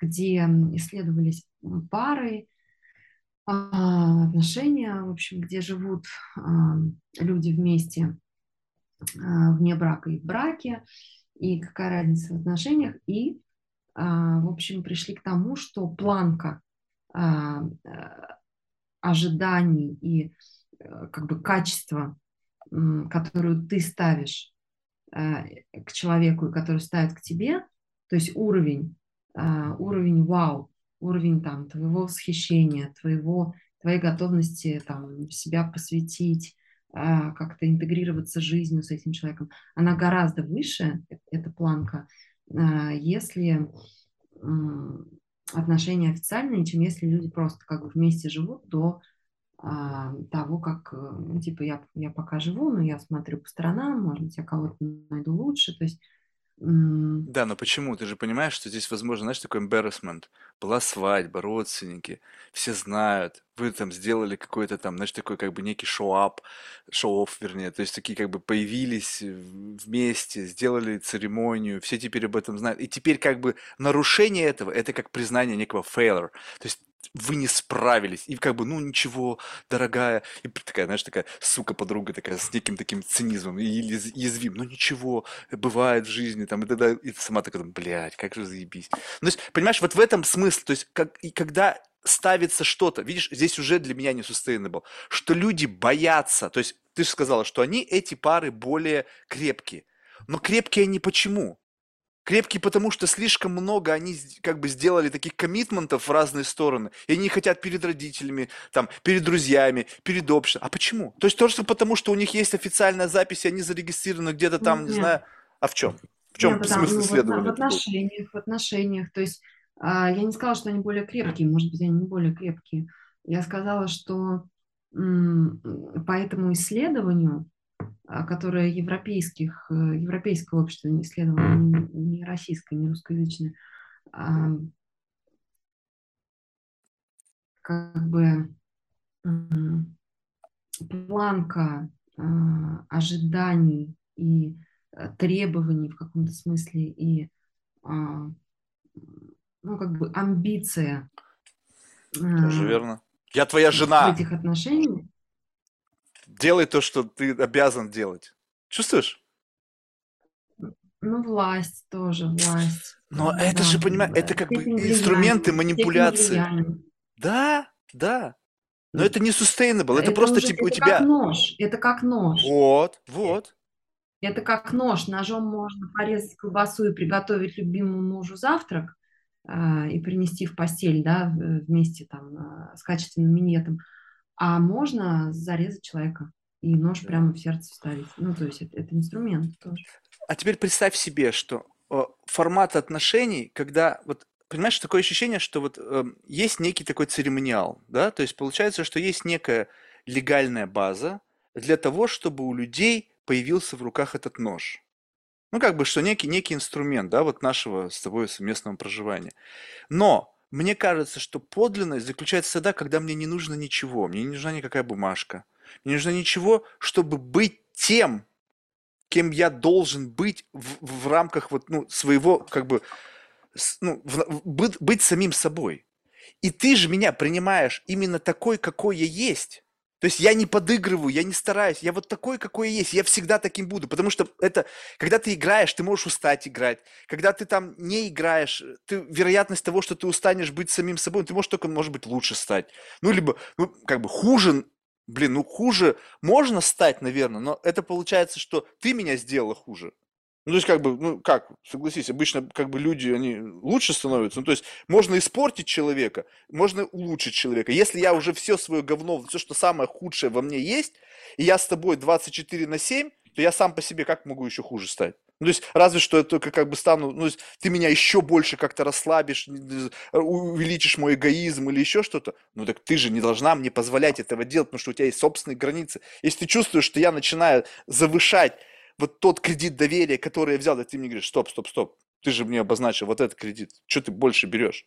И как эта вот система сдержек и противовесов, она логичная, потому что мы два человека, которые не, не, как бы не выдаем друг другу бесконечные кредиты доверия. А вот выдали однажды кредит доверия, каждый да. с этим кредитом согласился, и все. И вот это статус-кво. Никакая разница там, где мы что подписали. Не, ну подписать у меня нет проблем. Сказал, давай запишем то, что ты сказал, подпишем, разделение всех там прав, того всего. Нет проблем. Это проще. Это может быть цинично, но это проще намного нежели как бы мы живем под неким, как бы, там, если мы повенчались, если это церковная свадьба, там, это еще не только наши с тобой, э, мы же еще и перед Богом, мы же, блядь, я перед всем должен, Богу должен, социуму должен, блин, жене должен, де... твою же мать, понимаешь, да ну ебись на все колом, и тут появляется какая-нибудь девушка, блондинка, там, не знаю, студентка, и ей ты ничего не должен, она улыбается, и все классно. Естественно, они все на это ведутся. Естественно.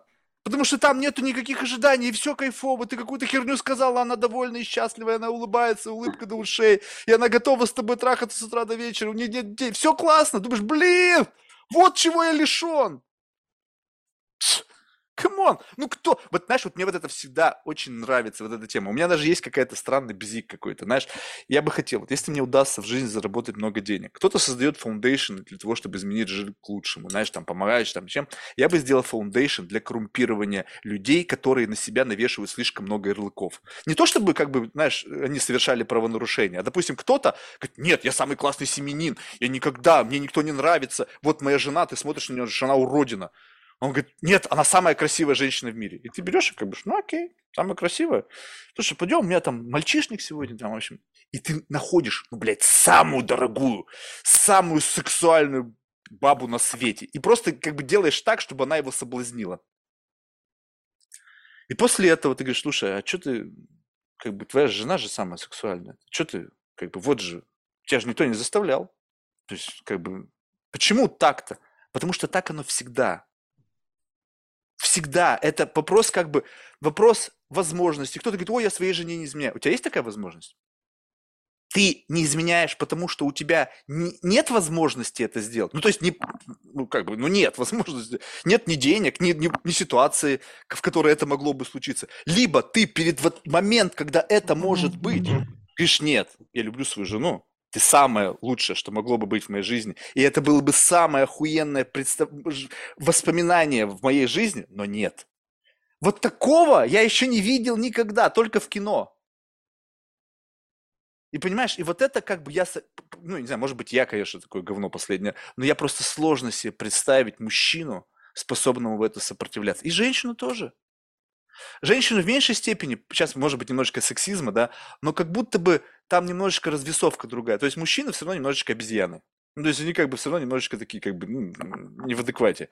Вот. А все-таки женщины, у них больше в этом отношении какого-то, ну, как бы самоуважения, что ли, я бы сказал. То есть это не вопрос даже как бы влечения, это вопрос как бы чего-то такого несколько, как будто бы под, немножко под другим соусом. Это, я не знаю, я не, был никогда в женском теле, не представляю себе это. Но почему-то так кажется. Но все равно вопрос в том, что как только возникает соблазны, это уже сигнал тому, что что-то не так. Ну, то есть, как бы, почему вся жизнь должна быть в противостоянии соблазнам? Ну, согласись, это как-то контрпродуктивно. То есть я всю жизнь борюсь со своими... Нет, да, я не, я не топлю за это, я, я так не считаю. А брак как будто бы он такой? Ну, как будто бы. Ну, разве нет?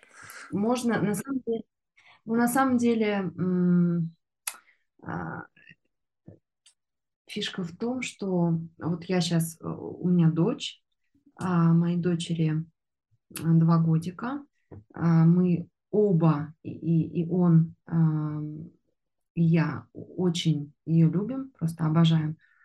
А, и вот сейчас уже, как бы прожив все это, став мамой а, и забеременев эм, абсолютно точно по любви, а, я прихожу к тому, что гораздо больше устойчивости в отношениях ну, потому что появляется ребенок, появляется как бы система. Развесовка меняется, другая. понимаешь? У тебя уже появляется да. на весах что-то. Но ты же понимаешь, что если ты своего ребенка, как бы сейчас это прозвучит крайне отвратительно, но как бы это как некий вес, понимаешь, который как бы укрепляет что-то, блин, это как бы немножко тоже не тот, не, не, не самый лучший подход. Вот как бы есть люди, которые, то есть, когда мы с тобой вот разговор. Если бы не дети, мы бы с тобой давно разбежались. Ты представляешь, как это звучит? Вот это ну, же звучит жутко. Да. Но а, как бы поэтому дети здесь не должны фигурировать вообще. Мы с тобой не из-за детей, не из-за раздела имущества. Мы с тобой не из-за того, что твои родители против развода. Мы не потому, что Бог против этого развода. Мы с тобой, потому что ты и я искренне хотим быть вместе. Вопреки всему вопреки нашим разногласиям. И причем это не то чтобы ментальный БДСМ, где мы, опять же, находимся в зависимости от чего-то большего, времени, не знаю, сложности процесса раздела имущества, либо там какие-то обязательства долгосрочных. Не-не-не. Тяжело, но мы вместе, и потому что мы хотим быть вместе. Понимаешь, это как будто бы другая форма, и я знаю, что есть такие люди. Да, да, да, да, совершенно точно. И это, ну, в принципе, это uh, looks like единственный здоровый путь. И как бы почему я начала говорить про социальные контракты, прописываемые на бумаге, и про это исследование о том, что планка э, требований, амбиций к отношениям, а, планка а, как бы вот, ну, можно замахнуться на звезды, а можно замахнуться на, а ладно, там, пожру, а, типа, где-нибудь в забегаловке это разные вещи. То есть а, люди, как бы, если они настроены серьезно друг с другом, как бы из желания своего. Почему я вспомнила про Сашу Иванова, про Шео, а, про эту его концепцию, которая как раз тоже вся, все, что он создает, все эти, эти его путь медведя, внешний внутренний контур парень. Мне такие персонажи очень нравятся это, это, это все создается для того, чтобы э, укрепить отношения, чтобы люди не разбежались, чтобы сохранить, чтобы сохранить отношения, э, но не из долга. а из желания. Вот именно из, из этой единственной, вот то, что ты сказал, что мы вместе, потому что нам искренне хочется быть вместе. Вот именно Да, но это не уже изначально, если люди пришли это желание в себе пробудить, это уже все. Понимаешь, вот это искреннее желание, оно не А нуждается в проверке. А как же романтика, которую нужно искусственно создавать? Как же та питательная среда, Правильно. А это работа. Это как будто бы некий, э, э, э, некий атрибут отношений. Что эти отношения, они сложены, очень сложно сочиненно, как-то там такая сложная система связей. Но как бы у нее есть side effect, как бы некий побочный продукт жизнедеятельности. Чтобы нивелировать вес этого побочного продукта, нужно делать уборку. Эта уборка, такая ментальная уборка, она каким образом? То есть можно как бы разбираться, ходить к семейному психологу, там как-то вот этот мусор потихоньку выгребать, либо можно создавать какой-то яркий event, который выжигает, просто вот выжигает какой-то side effect. И ты просто, это как такая микроинженерия. Но вот лично в моем отношении, это, это как бы работа. Это full-time job. Быть мамой – full-time job. Быть мужем – full-time job. Если ты хочешь Да. быть карьеристом в браке, это full-time job. Быть на работе, люди что-то там подсиживают, кому-то конфеты дают, ходят на романтические свидания, условно, деловые ужины, там, где бухают они там в каком-то там экстазе. Та же самая херня. Ты успешен, ты вице-президент, ты, ты CEO, а в своей браке ты кто? Младший менеджер? Ты до сих пор младший менеджер? Блядь, 10 лет это до сих пор младший менеджер? Ты не вывел свои, свою карьеру в браке до- хотя бы до уровня вице-президента? Так тогда нахер тебе вообще все это надо? Либо ты думал что? Что это просто побочный продукт? Ты будешь карьеристом на работе, а брак это что? Просто как для галочки? У тебя тут типа бейджик. Я замужем. У меня трое детей. Мы живем там где-нибудь там в Сабурс, Нью-Джерси. У нас все классно. Все? Ну окей. Блин, а мне вот нафиг это не надо, блин. Ты знаешь, у меня есть племянники, мне полчаса, там, час в неделю или в месяц хватает, чтобы окунуться в детскую любовь. Они там щекотушки, обнимашки, там, дядя, дядя с подарками, дядя самый классный, родители отстой. Ха! Я вообще получаю больше, чем нужно. И весь этот геморрой, он остается на отцовстве, на там, материнстве. А мне вот дети, они мои родственники ведь. Они же, я их люблю, обожаю. Но этого достаточно. Готов ли я сам в эту ответственность? Я знаю, что буду херовым отцом. Ну и кому- почему я должен травмировать жизнь другого человека, вбрав на себя какие-то социальные обязательства и будь явно провалиться в них? Потому что я не буду хотеть работать. Нафиг мне это надо? И получается, что Видишь, получится... Видишь, ты опять, смотри, ты, да, ты во, во всем, что ты говоришь, ты опять очень исходишь из очень точного, а, правдивого понимания себя. Ну, Как с этого Вот, надо начинать, мы с этого начали. Получается, ты до сих пор себя не и от знаешь. этого надо отталкиваться. До с- ты пропал, до сих пор себя Ты, до, ты, получается, до сих пор не, не разобралась, кто ты есть в действительности, вот, ну, как бы, вот, вот внутри.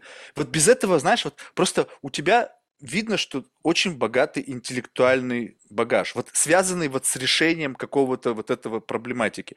Но это, знаешь, это такое ощущение, что как бы у тебя очень много всего, но изначально тот, кто внутри, еще не определился, что он хочет. И получается, что вот, ну, представь себе, что ты такой краснодеревщик, я, блин, не знаю почему. Ну, допустим, у тебя куча инструментов, и ты как бы каждым из этих инструментов умеешь делать что-то. Но ты до сих пор Уже сидишь и да. смотришь на этот холст, на этот Вот, кусок вот, дерева, вот, э, и не знаешь, что там вырезать. Ты не Ну, знаешь, что там должно быть. э, да, да. Во- Вот я как раз, видишь, ты, ты меня в каком застал а, состоянии и в и в каком моменте жизни. Вот и именно в таком. Но теперь-то, вот только теперь, родив дочь а, и а, поняв, Теперь уже два года. а, Теперь. насколько М, Ну, да, время быстро летит. А, Поняв, как бы, насколько сильно по-другому а, вообще воспринимаются отношения и, и потребности в этих отношениях проявляются, когда а, появляется ребенок и так далее. Вот теперь только я могу м, понимать, что я а, стремлюсь к тому, что можно назвать power couple. Power couple– это когда, э, ну, когда люди вместе кратно, кратно усиляют друг друга, э, то есть типа ну, в геометрической прогрессии усиляют друг друга. Вот. И к, и к этому хочется стремиться. Слушай, И, ну почему вот принципе, я сейчас не чувствую огня в твоих глазах? Вот как бы знаешь, вот ты говоришь об этом, и я чувствую какую-то, знаешь, такую какую-то грусть. Может быть, я, конечно, не понимаю. То есть, может быть, я грусть, чурка. грусть, все правильно. Но Грусть, тогда потому ты что почему ты... э, То, что ты говоришь, должно в другой коннотации звучать. Я чувствую power couple. И ты как бы чувствуешь excitement того, что происходит. Получается, это не происходит, и ты опять интеллектуализируешь, как это должно быть, как оно могло бы быть, как бы то-то-то-то. Но этого нет. И как бы получается так, что опять происходит разрыв шаблона. Ты знаешь, как должно быть, но это почему-то не так. И думаешь, блин, а почему же так? Я же вроде поняла, как должно быть. И вроде я к этому иду, но это не так. И грусть с этой, с грустью с этой говоришь, это, блин, странно. То есть в этот самый момент, что у меня есть дочь, я ее люблю. Блин, а что этого недостаточно? Недостаточно, чтобы быть счастливой? Получается, нужно что-то еще обязательно, чтобы что-то было. Окей, теперь ты говоришь, что нужна power couple. Окей, я хочу любить свою дочь, но чтобы в этот момент кто-то любил меня и ее. И вот это такой как бы треугольник, ну там, в зависимости от количества детей, разные фигуры могут быть. Но я имею в виду, что вот это вот как бы такой клубок любви, мы все вот как бы вот в этом состоянии находимся. И понимаешь, это опять как будто бы как бы программирование себя, что, что счастье возможно только в такой конфигурации. И пока ты такой конфигурации не достигнешь, то счастье не придет. И в тот момент, пока ты ждешь, когда эта конфигурация настигнет, два года уже твоему ребенку, и ты все еще как будто бы ну, ищешь вот это счастье. 10 лет, 20 лет. Сколько надо в момент, когда ты понимаешь, блядь, да нахер я это все делала? Жила бы да кайфовала. Ну что, ребенок, ну о чем? Ну мама, блин, мама замечательная дочка. Ну окей, кайфуй от этого. Найди счастье в день, в тот, когда ты живешь, а не счастье завтра или послезавтра или еще что-то. я, да, да, ты, ты прав, но я грущу, потому что он а, уехал в другую страну и женился на другой. Ну А я, а я, да, а я как бы вместе мы все делали, а, сообщество строили, ремонты сделали все вместе, ребенка прекрасного родили, здорового, все, все было супер. И это была как раз та ситуация, когда я говорила, что да зачем мне кольцо на пальце, да, да мне и так, я же доверяю, вот, а просто, ну, просто Ты хочешь сказать, что если бы у тебя было кольцо на пальце, то это бы не произошло? я не знаю, но Тогда вот откуда? То есть ты просто как бы, а если бы, то есть получается, что этот как бы такой условно не разыгранный сценарий, на который ты столько много повесила сейчас, что ты как бы как будто бы думаешь о том, что если бы этот сценарий разыгрался, то все бы ауткам этого события мог бы быть другой. А может быть и нет. Вот тот человек, как я, пессимист, я бы сказал, «Пф, чему быть, тому не миновать. Неважно, хоть 20 колец на твоем пальце.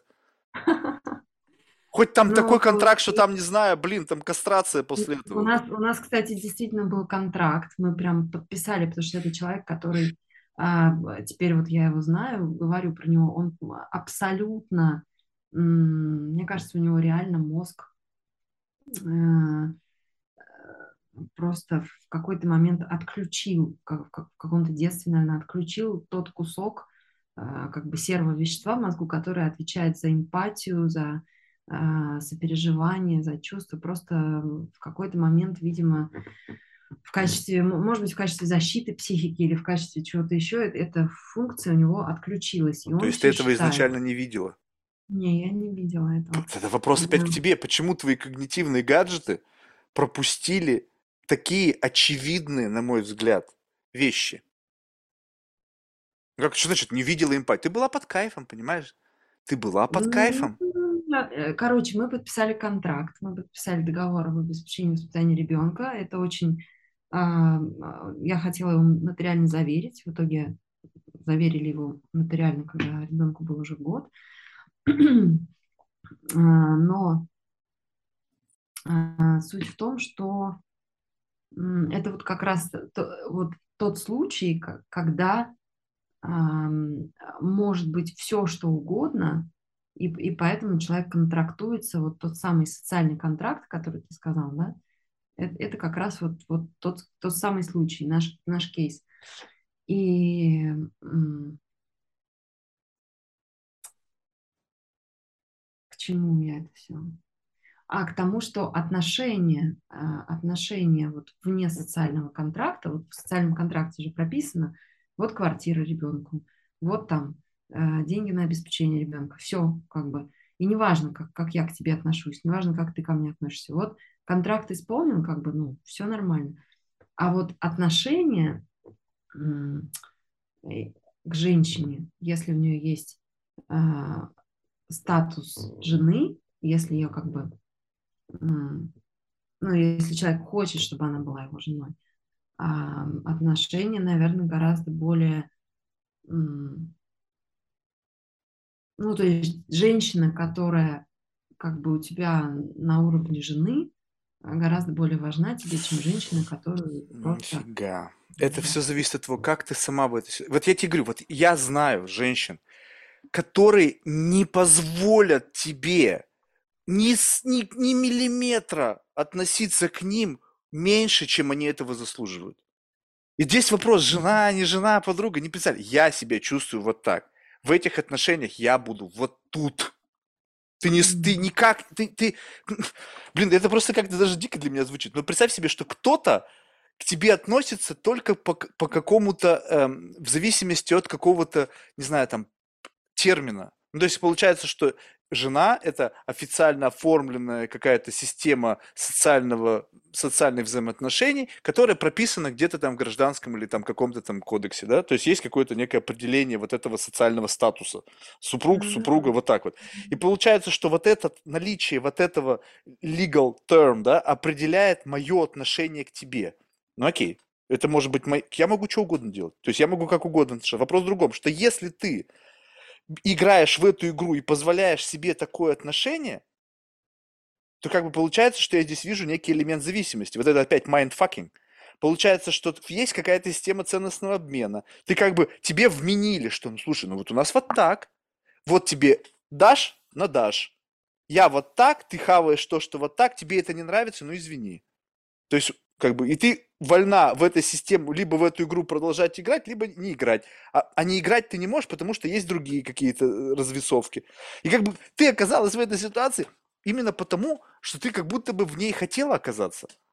Либо ты не понимала, где ты оказываешься, и вдруг момент глаза открылись, и ты говоришь, а как я здесь оказался? Вот я тебе про эту историю говорю, что каждый раз, когда ты делаешь шаг, и ты не понимаешь, куда ты идешь, есть вероятность, что забредешь чаще, в этой чаще однажды ты окажешься без проводника, очнешься, потому что как бы холодно и сыро, и будешь, а как я здесь оказалась? Вот, не, знаешь, вот как ты только, вот у меня по жизни такой принцип, очень плохой на самом деле, тяжело жить с такой фигней.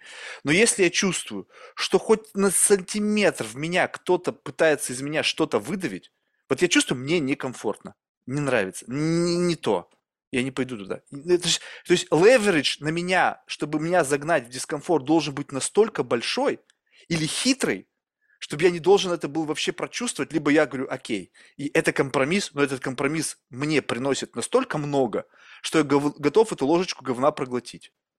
Но если ты как бы вот этот, ну не знаю, ну такое ощущение, что знаешь, это как заклинатель а, змей.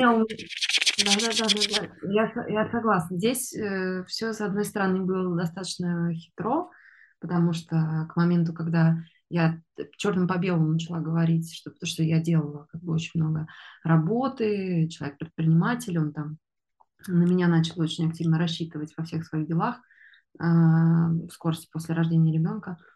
А, и я, в общем, черным по белому в какой-то момент начала говорить, что я э, твоя жена, э, вот, я хочу, в общем, э, все это делать из роли твоей жены, а не какого-то там наемного менеджера или там кого-то еще, вот, черным по белому. И мне тогда сказали, что роль партнера невозможна, и, и потом, когда э, нашей дочери был уже год, а, я какими-то окольными путями выяснила, что его бывшая жена, его официальная бывшая жена, с которой они были разведены уже пять лет, а, была в негодовании и как-то рассчитывала а, восстановить отношения и с ним. И, и все это как... То есть я думала, что вот развелись люди пять лет назад и развелись. Значит, все а там, а там были какие-то, в общем... Претензии. А, Незакрытые споры. Да, и это все вскрылось, когда нашей дочери был уже год, и Это все было, конечно, максимально не экологично. Опять вспоминаю Сашу Иванова про школу экологичных отношений. Ше, Ше уже расшифровывается, да, школа экологичных отношений. Экологично как раз в том смысле, что а, тебя никуда не тащат, а, и ты вот такой, какой ты есть, и вы вместе, потому что вы хотите э, быть вместе. Ну, Саша Иванов мне не звучит очень экологично. Мне, знаешь, он, я не знаю его, я сейчас не хочу его бить, но просто мне, знаешь, как мысль наводит. Знаешь, вот есть такие вот как бы э, йога-учители, которые периодически трахают своих учениц. Как бы, это что, там, чакра, раскрываем, бам. И вот эта вот экологичность, она как бы такой, даже чувак думает, а как бы мне сделать так, чтобы у меня был неиссякаемый поток девушек, которые сами хотели прыгать ко мне на хрен. И такой, дай-ка я сделаю школу экологичных отношений. Буду размывать там всю эту тему, как бы, чтобы девушки думали, все свобода, секс, хиппи, что угодно. И такой, о, вот вам и гуру. Вот я тебе честно а, скажу. У них, у них, кстати, э, удивительная история. Они вот э, начали э, у них вместе с, Полиной Горбуновой, это его жена теперь, женился он на ней, когда у него случился инсульт, и, и было некому его спасать, а, и она, в общем, единственный человек, который оказался рядом, буду, не будучи его женой, они были вместе уже 20 лет, и вот у него случился инсульт, и она, естественно, она строила эту школу с ним вместе, это все там онлайн-курсы, там всякие, очень много НЛП каких-то техник, и в итоге, в общем, а, из инсульта она его вытаскивала, а, вытащила, и потом он на ней женился. А, ну, то есть э, их история, как бы история основателей Shell такова, во-первых, супер неординарно, потому что не идет в, в классический, у них нет детей, mm-hmm. она никак не, впис, не вписывается в классический сценарий, мы поженились и там нарожали детей. Они как раз были против всего этого, они были вместе исключительно из своего желания, начали развивать школу, и вот 20 лет, и, и вот теперь там, то, только теперь как бы когда ему уже под 60, они поженились. Mm-hmm. Вот, поэтому такой тоже интересный кейс. А, а еще что я хотела сказать про, а, про хитрость, что у меня вообще не было никаких компромиссов, потому что я очень хотела рожать. Я просто на каком-то, вот, знаешь, глубинном, супер глубинном химическом, биологическом, животном уровне почувствовала, что пора а, прямо все мое существо и на уровне тела, и на уровне духа, как бы вот вообще на, на всех вот, вот как ни поверни, как бы, ну, я хочу рожать. Вот. И я, я, я просто пошла за этим. Когда вот это чувство в тебе было до, и сейчас как будто бы вот оно распаковалось, вот эти ожидания. Сейчас выкидываем компонент там партнерства, замужества и все остальное. Именно сам факт материнства. Вот это желание и, и реальность, насколько они совпали где различия? Ой, хороший вопрос. Они абсолютно точно совпали в, в моем отношении к ребенку. Mm-hmm. То есть я обожаю ее. А, и они совершенно не совпали в том, а, что в реальности оказалось тяжело. То есть я думала, что самое тяжелое родить. А, оказалось э, нет, хотя э, роды были долгие, было тяжело, достаточно мучительно, и это такое, знаешь, ощущение ад и рай, когда ты, когда ты еще рожаешь, ос- особенно когда голова уже вылезла, а, а тело еще не вылезло из тебя и ты рожаешь, это, ну, это ад, ад. А я могу себе представить, это же ужас какой-то. Это же как же так природа такое создала? Я просто думаю, блин. Ну что, может, было проще кесарево и нафиг, думаю, что там... А для ребенка полезнее считается натуральным путем. А. А, ну, в общем, и, и ты не можешь никуда деться из этого ада. И когда я попросила обезболивающее, мне сказали, вы слишком поздно просите обезболивающее, потому что у вас там какое-то раскрытие уже вот 9 из 10, вот уже почти 10, уже все, нельзя вкалывать обезболивающее, в этот момент все, рожайте а, вот так. Но э, это просто, это был ад. А, и меня спасали, меня спасала мысль, когда я была в этом аду, меня спасала мысль, что сейчас минуту, если я вот пробуду еще в этом аду. Про как бы вот минуту я еще буду в этом аду. Но через минуту схватка закончится, и я смогу отдохнуть. Вот, меня спасала эта мысль, что через минуту это закончится, через минуту это закончится, я смогу отдохнуть. И потом, когда ребенок рожден, вот он вылез, вот только что вылез от меня, причем там еще, там же потом выливается еще очень много всего, там вот, а, вот эта плацента, плацебо выливается, которая тоже очень объемная. А, вот он только вылез из меня, это сразу рай. Рай, а, то есть контраст чувств очень а, прям невероятный. И жизнь, конечно, разделилась на до и после, но потом оказалось, что самое тяжелое для меня лично – это выносить ее крик. Когда она, не когда она совсем маленькая, потому что когда она совсем маленькая, ее можно приложить к груди, и сразу все в порядке. А когда вот она уже стала сейчас сознательным человеком, разговаривает. Ну, два года а, относительно сознательно, то есть. Она, она уже хитрит, она уже, уже видно, что она... Ну, то есть а, есть уже вот этот старт, когда ты понимаешь, что это уже просто не какая-то кукла, а там начинает да, проглядываться личность. Да, да, да. Видно, когда она реально ей больно, она плачет. Видно, когда она специально плачет и, и прямо издает ну, невыносимые для меня звуки, чтобы я дала ей эту шоколадку. Она знает, она знает, она знает, да, как маму и, торкнуть. То есть, да, да, да, да, да, вот эти манипуляции, и вот это самое сложное. То есть вот эти звуки, которые просто невыносимы, их нельзя отключить, нельзя на пульте выключить, нельзя никуда не уйти, потому что это же мой ребенок. Да? У меня был, кстати, инцидент, когда я настолько дико устала, хотела спать, э, она э, вот эти вот ужасные звуки издает, и не успокаивается. Я просто взяла, вышла из квартиры, а, спустилась вниз в подъезд и стою на улице. И я слышу, как она кричит и плачет а, ну, через балкон. Вот, постояла пять минут вот так вот и вернулась. И вот тут смотри, вот многие люди считают, что я конченый циник. Но вот смотри, вот представь себе, что вот как бы вот есть некая как бы вот некая проблема. Ну, назовем это проблемой. Тебе тяжело выносить крик своего ребенка. Как это можно решить? Так вот, рациональным путем. Нужно иметь достаточно большую квартиру, чтобы детская комната была достаточно далеко, или бы хорошая шумоизоляция. Но ребенка ведь одного не оставишь. Для этого есть специально обученный человек, который в тот момент, когда видит, что маме тяжело, говорит, так, так, дорогая, пойдем, маме нужно отдохнуть. Уводит ее, развлекает ее, там крик, не крик, ты не слышишь, не знаешь, но ты знаешь, что все под контролем. И в этот момент ты делаешь, и тогда как бы возникает, окей, что я сейчас могу делать? То есть я могу сейчас париться о том, насколько тяжела моя ноша, там, одинокой мамы и так далее.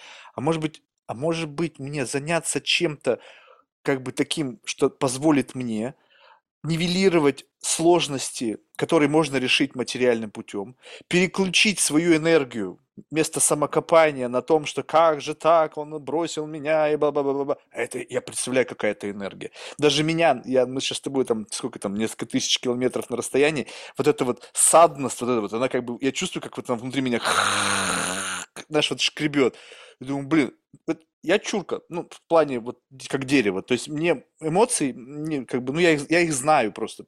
Как бы это не то чтобы эмпатия, это интеллектуальная эмпатия. Я знаю, как выглядят разные эмоции, но не проживая их, а просто зная, какие у них характеристики.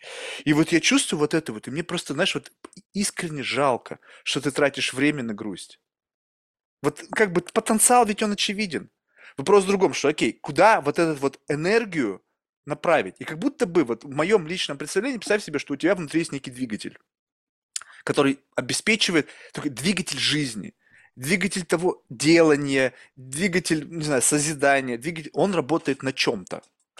И вот вопрос, на чем он работает, он может работать в моем представлении на чем угодно. Грусть? Окей, заливаем грусть. И но вопрос в том, что нужно сделать как бы экстеншн какой-то, знаешь, как будто бы сменить там карбюратор на инжектор, и в общем какую-то херню, надо какую-то найти в себе инструмент превращения негативного в рамках общепонятной коннотации грусти в позитивную энергию двигаться в каком-то направлении. Потому что здесь есть у тебя педалька, которая периодически давит на грусть. Жик! И как будто грусть появилась, автоматически направляется в этот контейнер, который перерабатывает ее в двигатель, ну, в виде какой-то позитивной энергии, и, пожалуйста, дочка закрепела, заработала, жик, продукт, который на выходе как бы дает решение того же проблемы. И вот когда люди начинают понимать, что на самом деле любое чувство, любая эмоция может быть конвертирована в некое универсальное топливо, тогда вообще не важно – Чувствуешь грусть, еду на грусти. Чувствую радость, еду на радости. Чувствую боль, еду на боли. Не принципиально вообще, что я чувствую. Главное, что это что-то работает, дает мне энергию и двигаться вперед. И пофиг, какая коннотация этого. Ну а почему грусть вдруг решили, что плохо? Я иногда специально чувств, слушаю музыку, которая у меня ассоциирована с грустью в моей жизни. С грустью mm-hmm. потерь. Причем не когда кто-то просто там женился и уехал, когда кто-то умер. Вот был человек, его не стало. Вот, вот разница в час. И вот эту штуку я включаю, потому что мне нравится это чувство. Это чувство, которое просто, оно, это, это энергия. Ты плывешь на этой энергии, плывешь на той. Какая разница? В них, но если ты начнешь ее превращать в, как бы, в деструктивное что-то, что это не мирный атом, а этот атом, который внутри тебя поражает, разъедает тебя изнутри, ну сколько ты так протянешь? Тут раздражитель в виде крика, тут внутренний раздражитель, который что-то рвет, мир, да токсичный, который еще тебя кусать начинает. А, мы же тебе говорили, какая же ты дура. Вот осталась одна в 33 года с ребенком на шее. Люди любят кусать. Они будут еще это периодически делать. Ну и он нафиг. Я, я за позитив во всем отношении. Ну, но а у как тебя... Ты, как ты, а, вот ты просто когда сказал, что а, прям вот такие радикальные, ну, сильные эмоции, когда человека не стало, да, человек умер, и ты возвращаешься сознательно вот э, там, в ту музыку, например, да, которая тебя э, об этом напоминает, ты э, как бы градус энергии и градус э, чувств и, и позитивных, и негативных, я совершенно согласна, что грусть это неплохо, и вообще ничто неплохо, потому что э, любая эмоция, любая, любое чувство, оно точно совершенно не лишнее и ну, как бы несет свой, свою функцию полезную а, для нас. И а, тогда получается, что мы возвращаемся, вот э, неважно, грусть, радость, там какая-то радикальная бесконечная любовь или радикальная бесконечная ненависть. А, мы как бы можем ехать на этих чувствах как на топливе и на эмоциях Благодаря чему? Благодаря тому, что есть какой-то... Да, есть конвертация одного в другое. А это а как, как, знаешь, как ты конвертируешь? Как, как ты конвертируешь? Вот это вот как раз-таки тот вопрос, который ты должна для себя ответить. То есть у меня, я не знаю, каким образом, но у меня было несколько таких жизнепотрясений. То есть однажды убили моего близкого друга. В тот момент, я, правда, сейчас жалею, потому что я выехал на этом на гневе, на, на желание отмщения. То есть в тот момент, когда он умирал, в, в нейроцентре, его просто так долбанули биты по башке. Он был здоровый, как зверь. Но, если, но кто-то сзади его ударил, и он просто, ну, абсолютно в здоровом теле, просто мозг не справился. И в тот момент, когда он умирал, вместо того, чтобы как бы в памяти как бы держать моменты вот этого, ну, какой-то такие приятные воспоминания о нем, я был в гневе. Я хотел убить тех, кто это сделал. То есть вот прям вот это вот было. И пока, ну, значит, сколько-то там он сопротивлялся, потом, значит, врачи сказали, что это уже бессмысленно. И в этот самый момент я, видимо, настолько в этом гневе сжег вот как бы все, и, и получается, что когда его уже фактически не стало, у меня просто не было сил для как бы переживаний. То есть как бы вот это не было вот этого resolution, то есть ну как бы все попытки найти того, кто это сделал, оказались абсолютно как бы тщетными. При, ну то есть каким-то образом это случилось. И в тот самый момент, как бы знаешь, было такое, знаешь, некое как бы чувство разочарования, что я упустил момент как бы вот э, такого, знаешь, принятия, момент прожить последние моменты жизни этого человека, как бы думая о нем, а не думая о себе, знаешь, о том, что вот он уходит, мне там жалко, мне там я зол, я там еще что-то. То есть я думал опять о себе, чисто эгоистично.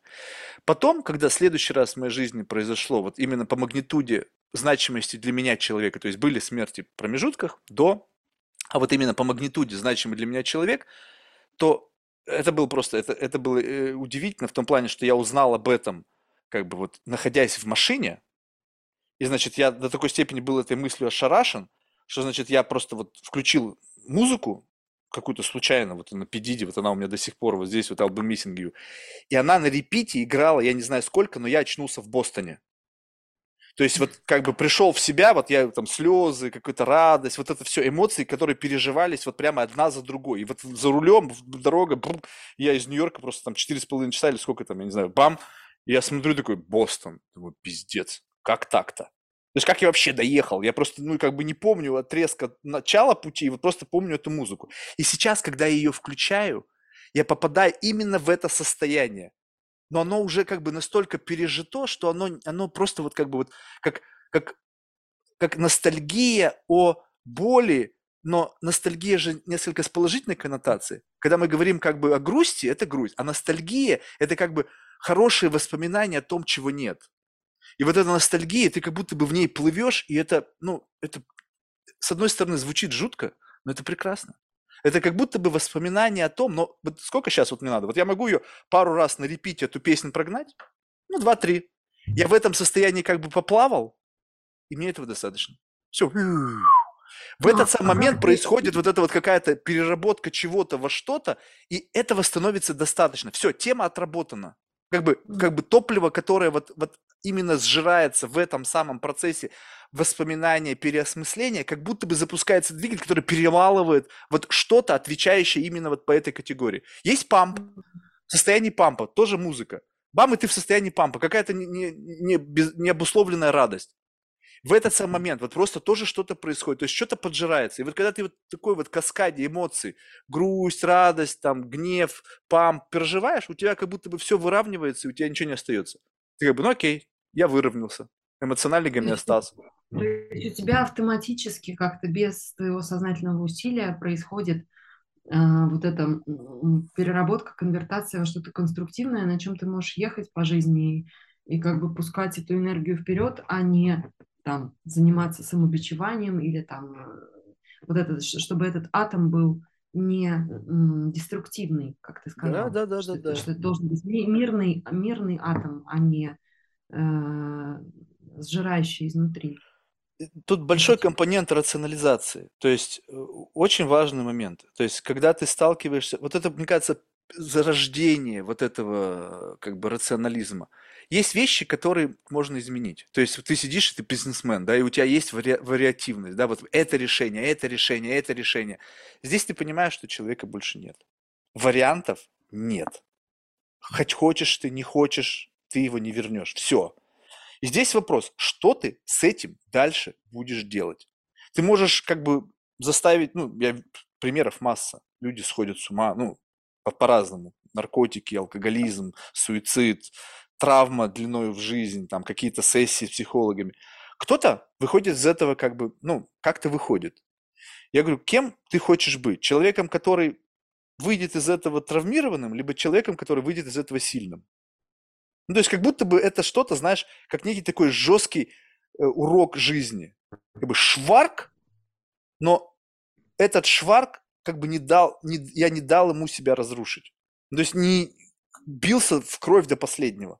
И после того, как ты как бы обладал с этой силой, то эта сила тобой не подвластна. То есть ты как бы им, им но, ты знаешь, магнитуда события. Теперь все события магнитуды меньше, они вообще не чувствуются. Потому что ты это взял под контроль. Что-то самое страшное в твоей жизни, самое больное. И потом все остальное, ну окей, ну окей, ну да, неприятно. Но было и хуже в моей жизни. И понимаешь, ну, что с этим делать? Ну, окей, с этим я могу что-то сделать? Нет, не могу. Ну, пусть оно будет. Я даже, да, я даже не сказала бы, вот для меня это не взять под контроль, а для меня это действительно прожить, пережить и ну, не сдохнуть. Ну, но это в конечном итоге это какая-то адаптация. Адаптация это в какой-то мере обретение некого эквилибриума, а это контроль. Mm. Ну, то есть, как бы, вот услышь это вот состояние, когда это не контроль. Мы вчера, кстати, эту тему разговаривали, классно была беседа, и вот это мы ощути, а, ощутили тему контроля чтобы обрести контроль, сначала его нужно потерять.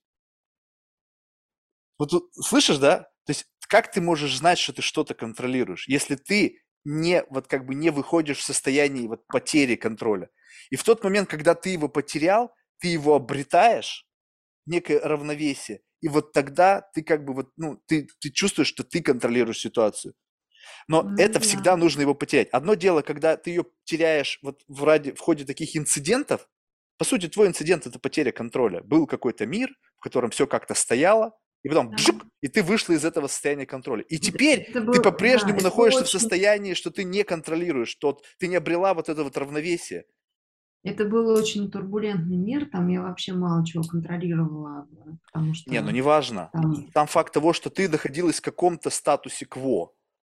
Это такое странное лавирование, но, по крайней мере, этот статус-кво был. Сейчас его просто нет. То есть, если он и без того был турбулентный, то сейчас вообще просто... Сейчас просто, да, сейчас как раз наоборот, э, пол- полное ам, восстановление после всей этой безумной турбулентности. И да, я сама по себе. Ну, ну, то есть, да, к вопросу о контроле, что а, если ты его теряешь, ты его потом обретаешь уже в новой реальности какой-то. Ну, просто ты, не, не, может быть, не совсем в новой, ну, как бы новая, да, по отношению к э, от- наличию этого человека в той реальности. То есть она есть, либо его нету. То есть просто, но сам факт. Понимаешь? Но ведь тут очень важно, что, допустим, в моем ситуации, когда человека нет, ну, то есть, как бы, понимаешь, вот его просто нет. А он, в твоем случае, он есть. И вопрос следующего выбора, что либо ты хочешь жить в реальности, то есть создать hostile environment, в котором ваше взаимодействие невозможно, потому что есть обида, претензия, еще что-то, но есть дочь. Есть дочь, вот именно. есть. Понимаешь? И поэтому ты должна думать, что, окей, сейчас, если я буду по-прежнему давать волю вот этому всяким там, не знаю, крюкам, которые не дают мне, как бы, ну, может быть, грубо прозвучит, но be nice во имя дочери, да, то получается, что ты как бы еще дальше отодвинешь э, вообще свои отношения к, с этим человеком. Если же ты как бы просто такие обнуляешь, похуй. Ну, ну, встала в какашку. Встала в какашку, но есть и плюсы. Я хотела дочь. Вот она, замечательный ребенок. Классный, здоровый, Да. долгих лет. Здоровая, слава богу. Все. Какашку встала, но отряхнулась. Но теперь вопрос в том, что если я буду по-прежнему относиться к этому как к какашке, то отношения, они такого плана и будут. Постоянно будет Да. какой-то конфликт интересов. Да, постоянно- Ты не представляешь, вот как то... И, и люди, они чувствуют, блин, все люди, особенно если не дурак, человек чувствует вот эту вот зависимость, вот это всего. Как только, я не знаю, я проживал в это в жизни, как только ты не то чтобы теряешь интерес, а как бы человек чувствует, что он теряет над тобой контроль, он больше не может за нервы двигать. То есть как бы он бим-бим-бим-бим, вот то, что мы с чего начали, вот этот нерв, вот бим-бим-бим. Раньше он бим, и ты все, тебя триггернуло. Да-да-да. А ты представь себе, он такой, ха-ха, бим-бим, бим-бим-бим-бим. А ты же говоришь, да хоть забринкайся. Эта штука не работает. И он такой, блядь, это что, все? Это теперь я, яйца уменьшились до размера горошин, и как бы ты такой, что, что происходит? Какая-то херня. Теперь, получается, я не властен, где мой вот этот, вся мой контроль, моя, моя нужность, мои вот эти Да. лавры, бенефиты. Все! Я это в жизни чувствовал по отношению к себе. Я чувствовал, как бы, с той с другой стороны бывал. Когда ты теряешь контроль, когда над тобой теряют контроль, это бьет всегда очень сильно по эго. И тут следующий этап. Первая стандартная реакция – обретение контроля. То есть люди начинают пытаться восстановить этот статус чтобы эта бэм-бэм-бэм штука снова работала. Где она сломалась? Дай-ка я ее починю. Если не получается, то они сами для себя решают. То есть, получается, это как будто бы возникает некий такой как бы кармический долг, что ли, что как будто бы он тебя вынуждает выйти на некий другой уровень общения.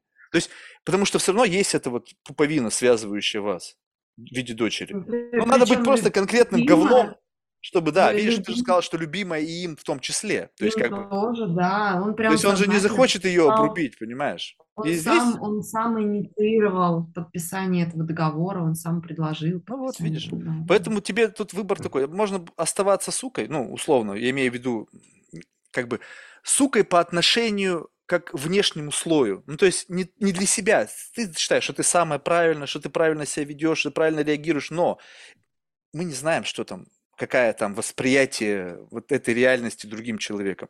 И поэтому ты просто берешь и как бы говоришь, ну окей, неважно. Как идеальная форма, то есть есть как некто в мире, теперь уже некто, да, который есть связь. Теперь как мне сделать так, чтобы выбросить из вот этой системы оставшихся взаимоотношений весь, весь все токсичное и оставить только то, что просто нужно? Да. Нужно для поддержания некого какого-то баланса, который необходим все-таки для ребенка. И Да. все. Выкинул Да. оттуда все эмоции, чувства, все вот это блевотину, которая там осталась, накопилась. Говоришь, окей, лист, страница перевернута, все. Ну, нет, ну если ты пытаешься отыграть позицию, не знаю, там, у тебя какие-то, я все равно, я там на этом кругу обойду, и все равно я встану на лидера. Не знаю, там какие цены, цели бывают в жизни. Если этого нету, ты просто страницу переворачиваешь, поехали дальше. Как мне решить проблемы в моей текущей жизни? Окей, эту штуку мы оставляем, она нужна. Я не буду тратить на это силы. Опять же, переход идет. Как только программа, которая у тебя много жрала в оперативной памяти, ты закрыла Photoshop на компьютере, смотришь, а больше выделилось памяти, ой, мощности. Соответственно, ты берешь и говоришь, окей, что мне нужно в моей жизни изменить, чтобы мне стало проще? Нанять там хорошую няню, увеличить объем метров, где я живу, чтобы дочь не слышать, когда она орет. Сделать так, чтобы в ее жизни было больше интересным, чтобы меньше было она орала, либо меньше меня она отвлекала от моих текущих... Ну, в общем, что-то. И все, и вот ответ. Вот оно простое решение. Но если это послушать Джордана Питерсона, если ходить куча психологов, которые настолько тебя запутают, и вообще ты там будешь... «А-а-а». Нет, все просто. Жизнь настолько проста, что меня иногда даже это пугает. Вот эта простота, просто, ну, настолько тут слой из всего как будто бы сложного, специально как бы запутывающего тебя, чтобы ты не знала, какое решение совершить. Блин, слушаешь себя и делаешь то, что ты хочешь. Вот это все запутывающее, это социальное, да, Да основном? неважно, что это, какая разница, социальная, блин, бабушкина, мамина, не знаю, там, какое еще, там, не знаю, подруги, блин, книги, неважно что. Это такое ощущение, что как бы ты постоянно как бы кунаешься в какую-то очень э, такую специфическую мысль другого человека, который в, в в голове к- родилась она только ну, при соприкосновении этим человеком каких-то очень специфических жизненных обстоятельств. И вот бам, Мгм. что-то у кого-то в голове родилось, но как этот бам, как бы он классно ни звучал, соотносится с твоей жизнью. Даже люди, которые описывают схожие сценарии, когда вот там был, у меня была любовь, там туда-сюда, родила, а потом бам, и мы расстались. Вроде бы одно и то же каждый раз. Блин, там куча деталей, куча разных моментов. Вы с разными корнями пришли в эту ситуацию, разные майндсеты и все остальное. И поэтому, да какая разница, как у кого-то это было? Это с тобой происходит сейчас. И как барон Мюнхгаузен надо себя вытягивать. Просто, а не просить, ждать, что кто-то там, придите, помогите мне разрешить мои проблемы. Я вообще в это смотрю и думаю, как это вообще возможно? То есть кто-то пришел, сказал, слушай, делай это, и ты такой, ага, сделал, да, получилось, да, пф, классно. Что я в это с, трудом верю, знаешь. Ну, по крайней мере, на моем жизненном пути было так, что все решения, которые я принял, сейчас что нужно сделать классный дисклаймер, да, что понятно, что они половина были, наверное, супер тупые решения, как бы супер бестолковые, но если я в этих супер бестолковых решениях сейчас нахожусь в неком состоянии полного комфорта, так что не такие, наверное, они бестолковые для меня. Для общества может быть. Я не спорю, но я же не живу жизнью общества, я живу своей жизнью. То, что общество недовольно тем, как я живу, но они же меня не гнобят, они просто меня как бы журят в тот момент, когда на семейном ужине там я в очередной раз там один, и вот я вот такой вот как бы не пришей кобыли хвост, но я могу это терпеть. Что, ну да, раз в неделю, да мне даже смешно над этим иногда бывает. Ну что, мама, папа, там какие-то там тети, дяди, пф, какая разница? Ну да, а потом приходят, напиваются и говорят, что Да, да, да, да, да. Не, ну понятно, что это такой момент слабости, но ведь, как говорится, что у пьяного на языке, то у трезвого на уме, да, то есть фиг его знает. Каждый недавно две страны. Александр, спасибо тебе большое за твое время. Кажется, классно поболтали. Я даже не знаю, то есть, знаешь, ты меня триггернула на... То есть, это же, знаешь, это как... По сути, ты обозначила ряд там своих каких-то жизненных обстоятельств. А, а ведь у меня все равно есть мысли на этот счет. То есть, как бы, знаешь, какое-то... Не то чтобы сомнение, да, но ведь как бы всегда есть такое как бы ощущение. А что если? Вот это вот как тот ситуация, когда ты говоришь про наличие некого статуса. Вот, а что если бы я была замужем? Может быть, бы жизнь бы развернулась иначе. И вот тут я искусственно создаю симуляцию благодаря тебе. А что если? А что, Марк, если ты ошибаешься? И на самом деле любовь это важно, и семья, и все остальное. И ты мне сегодня должна прожить эту симуляцию. И что самое важное, в конце я на эту ситуацию смотрю. Такая, знаешь, симуляция длиной 2 часа. Киношка про любовь. И в конце резюме какое? Нет, Марк, все правильно. Двигайся дальше, так, как ты двигался. не пошатнулось это Джанго, понимаешь? Вот это вот как бывает так, что шатается, и ты такой, оп оп оп оп оп что ты тут, Марк, не то делаешь? А сейчас прожил, думаю, нет, все верно. Спасибо. Спасибо большое за разговор, за твое время. Сколько у тебя там? Сейчас уже, сейчас уже так, у меня получается 5 утра. 5 утра. Вау. Ну, видишь, сейчас я с тобой поговорю, пойду лягу спать, проснусь в 12 и найду еще какой-нибудь способ, как себя в жизни развлечь. В Нью-Йорке или где то Да. Ну? Да. Самое ценное, что у нас есть, это свобода. Свобода и максимизация удовольствия. Что бы мне кто ни говорил. Если кто-то считает, что он пишет научную статью, делая благо для человечества, в конечном итоге он получает удовольствие от продукта этого труда. То есть как бы квинтэссенция всего – это некая биохимическая реакция, которая как бы такой джастификатор, да, э, как это сказать правильно по-русски, как нек оправдывает наши усилия. То есть вот если ты кайфанула, делая чего-то, неважно что, но в конечном итоге это то, что у всех одинаково. У банкира, у человека, который изучает бабочек, у биолога, у химика. У них наверху всегда, в момент, когда чего-то не достигают, они чувствуют одно и то же. Как бы вот это, это вот. Усилие это есть, усилие есть, правильно? Это вот эм, этот э, как, автор, есть. Э, автор потока, про состояние поток книжки Михай Чиксен Михай э, определял так, что счастье, счастье или удовольствие, ну, там можно разные слова поставить, это а, а, движение при максималь... движение вперед при максимальном а, сопротивлении внешнем и минимальном сопротивлении внутреннем. Да, так ты же понимаешь, что вопрос в том, что вот ты же сама сказала, что инаковость – это уже сопротивление. Мы уже в сопротивлении находимся, то есть я постоянно чувствую это сопротивление, вот этого как бы некого социального стандарта проживания жизни. Какие должны у тебя быть цели, какие должны быть у тебя мотивации, у тебя должны быть дома бумажные трубочки, у тебя вот это все, у тебя это все, и это давление, ты уже в сопротивлении находишься.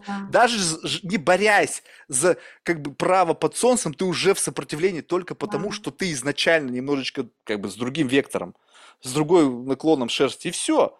А дальше уже как бы этот резистанс, он уже существует 24 на 7. Вопрос то, как ты к этому, как ты, как, насколько эта сила, вот мышца, насколько у тебя прокачана, что ты, вот насколько тебе тяжело сопротивляться этому резистансу. То есть это, но в данном случае, что как будто это константа. Как будто бы это константа, это как...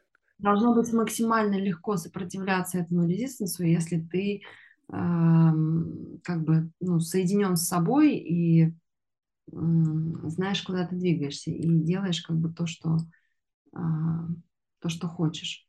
Да, это как будто бы, ну знаешь, ты идешь в, итоге... в некую гору, ну или там прямо идешь, либо не идешь вообще, но у тебя рюкзак.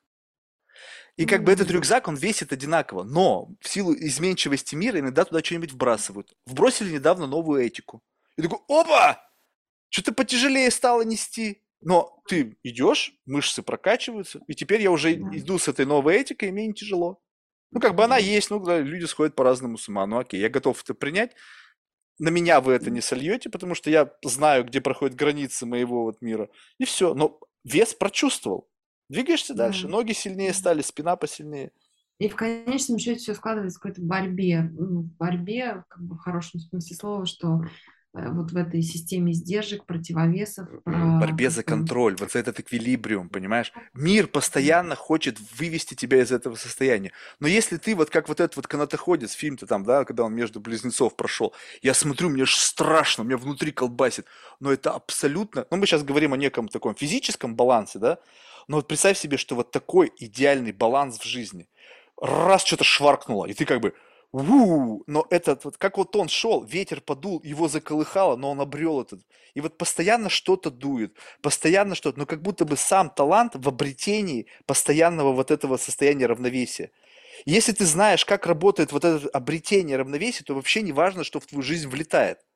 Ну, то есть я, я, я не отключаю, что в мою жизнь может влететь что-то, что просто меня убьет, и тогда о каком-то балансе речи не идет. Но это как бы, как бы критически. Ну, то есть это какой-то экстремум, который, ну, дай бог, не произойдет в ближайшее время, но в целом, да. Но что с этим спорить-то? Ну, то есть, ну, факт этого, он очевиден, и я не должен постоянно о нем думать, потому что если он произойдет, то у меня уже думалки не будет. То есть где-то там я окажусь. А все, что остальное в жизни может прилететь, я либо знаю, потому что я сам шкуры это пережил, либо кто-то мне об этом рассказывал. Я могу чисто теоретически представить, каково вот это вот дерьмо может быть. И все. Попробуй меня вывести из этого состояния равновесия. Да, блин, спотеешь. Просто бессмысленно. Зачем ты тратишь время на то, чтобы меня вывести из состояния равновесия? Тебе тяжелее станет. И все. И живешь так дальше. Все люди, люди злятся. Ну, злятся, когда ты это демонстрируешь, и они в себе регистрируют. Блядь, ведь он врет, наверное, ведь все, наверное, у него не так, он, наверное, ревет под подушку, и он думает, что... Не, я чувствую одиночество, но одиночество, это, знаешь, это не то, чтобы я как бы заложник этого одиночества. Мне просто нравится, что я могу как бы вот ощущать разницу. Вот я одинок, вот я не одинок. Вот я сейчас с тобой разговариваю и вообще не одинок. Мне кажется, что я тебя вообще тысячу лет знаю. Но это же искусство, да. это симуляция, понимаешь? То есть я как бы искусственно впрыгиваю в некий контекст, в котором мне кажется, что передо мной сидит Александра, которая может быть со мной самая дальняя моя подруга. А потом это выключится, ведь это ведь не так. Но я был в этом состоянии. Раз я был в этом состоянии, да какая разница? По-настоящему да. это или нет? По-настоящему. Ну и, кстати, Израиль, Израиль же переводится как борющийся с Богом. А. Ну, я такой так себе, знаешь, израильтянин, блин. То есть я бы тут все вот эту тему с еврейством, хотя это безумно интересно, и вроде бы как бы это легаси его историческое. Я так понимаю, у тебя же как раз э, еврейская тоже есть бэкграунд. Э, да, так у меня как бы все в роду, как бы стопроцентно все это еврейство, оно по правильной линии и все. Но вопрос того, что когда-то оно не возникло, потому что, ну, бабушки, это же было как бы не очень почетно в те времена. И это все скрывалось как-то. Ну, не для жизни, а скорее всего, это связано с работой, потому что там были такие... В общем, нужно постоянно было это не то чтобы скрывать, а как бы не давать этому расцвести хотя бы.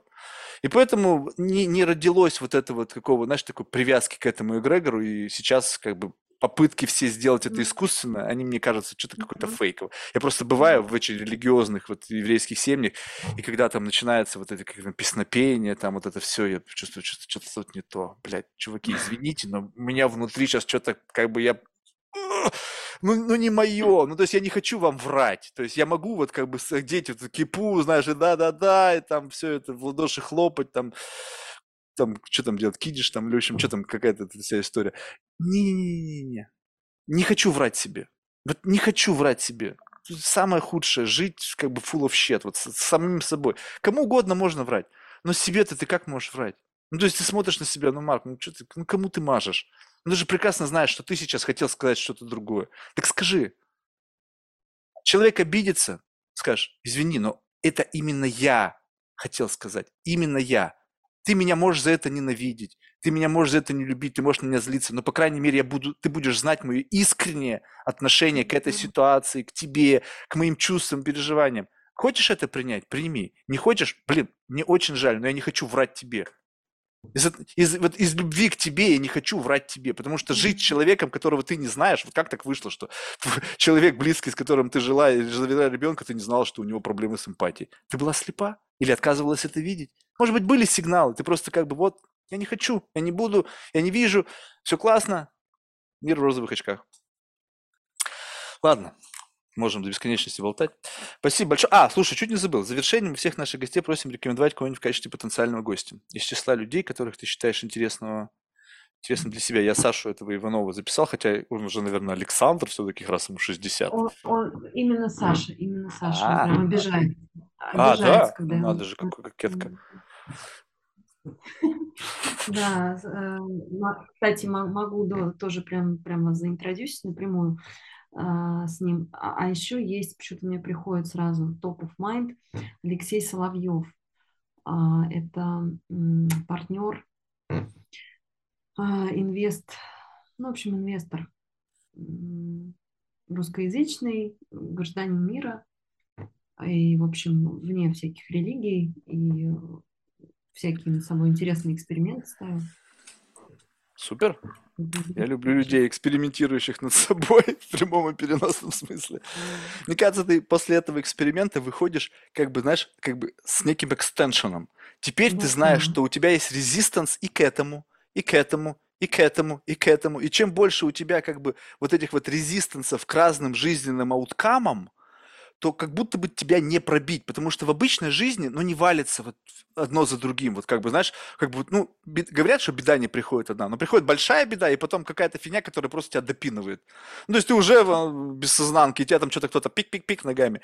И поэтому чем больше ты вот прошел вот этот вот experience, не зря же о нем говорят, вот experience, experience, но на самом деле немногие понимают, что значит experience. Experience – это обрета... а, терять равновесие и потом его обретать терять и обретать, терять и обретать, терять и обретать. И впоследствии вот этого вот exercise а, что бы ни случилось, под воздействием того, что ты натренировала вот эту мышцу обретения равновесия, неважно уже потом что, найдешь всегда какую-то нитку, которая тебя вытащит из этого, не знаю, гнилья, там, болота, чего угодно. И ты, главное, вот научись эту нитку разглядывать. И вот это, возможно, есть некая форма вот этого двигателя, который конвертирует, неважно что, Да, в позитив. Вот это вот. Спасибо. да. Пока.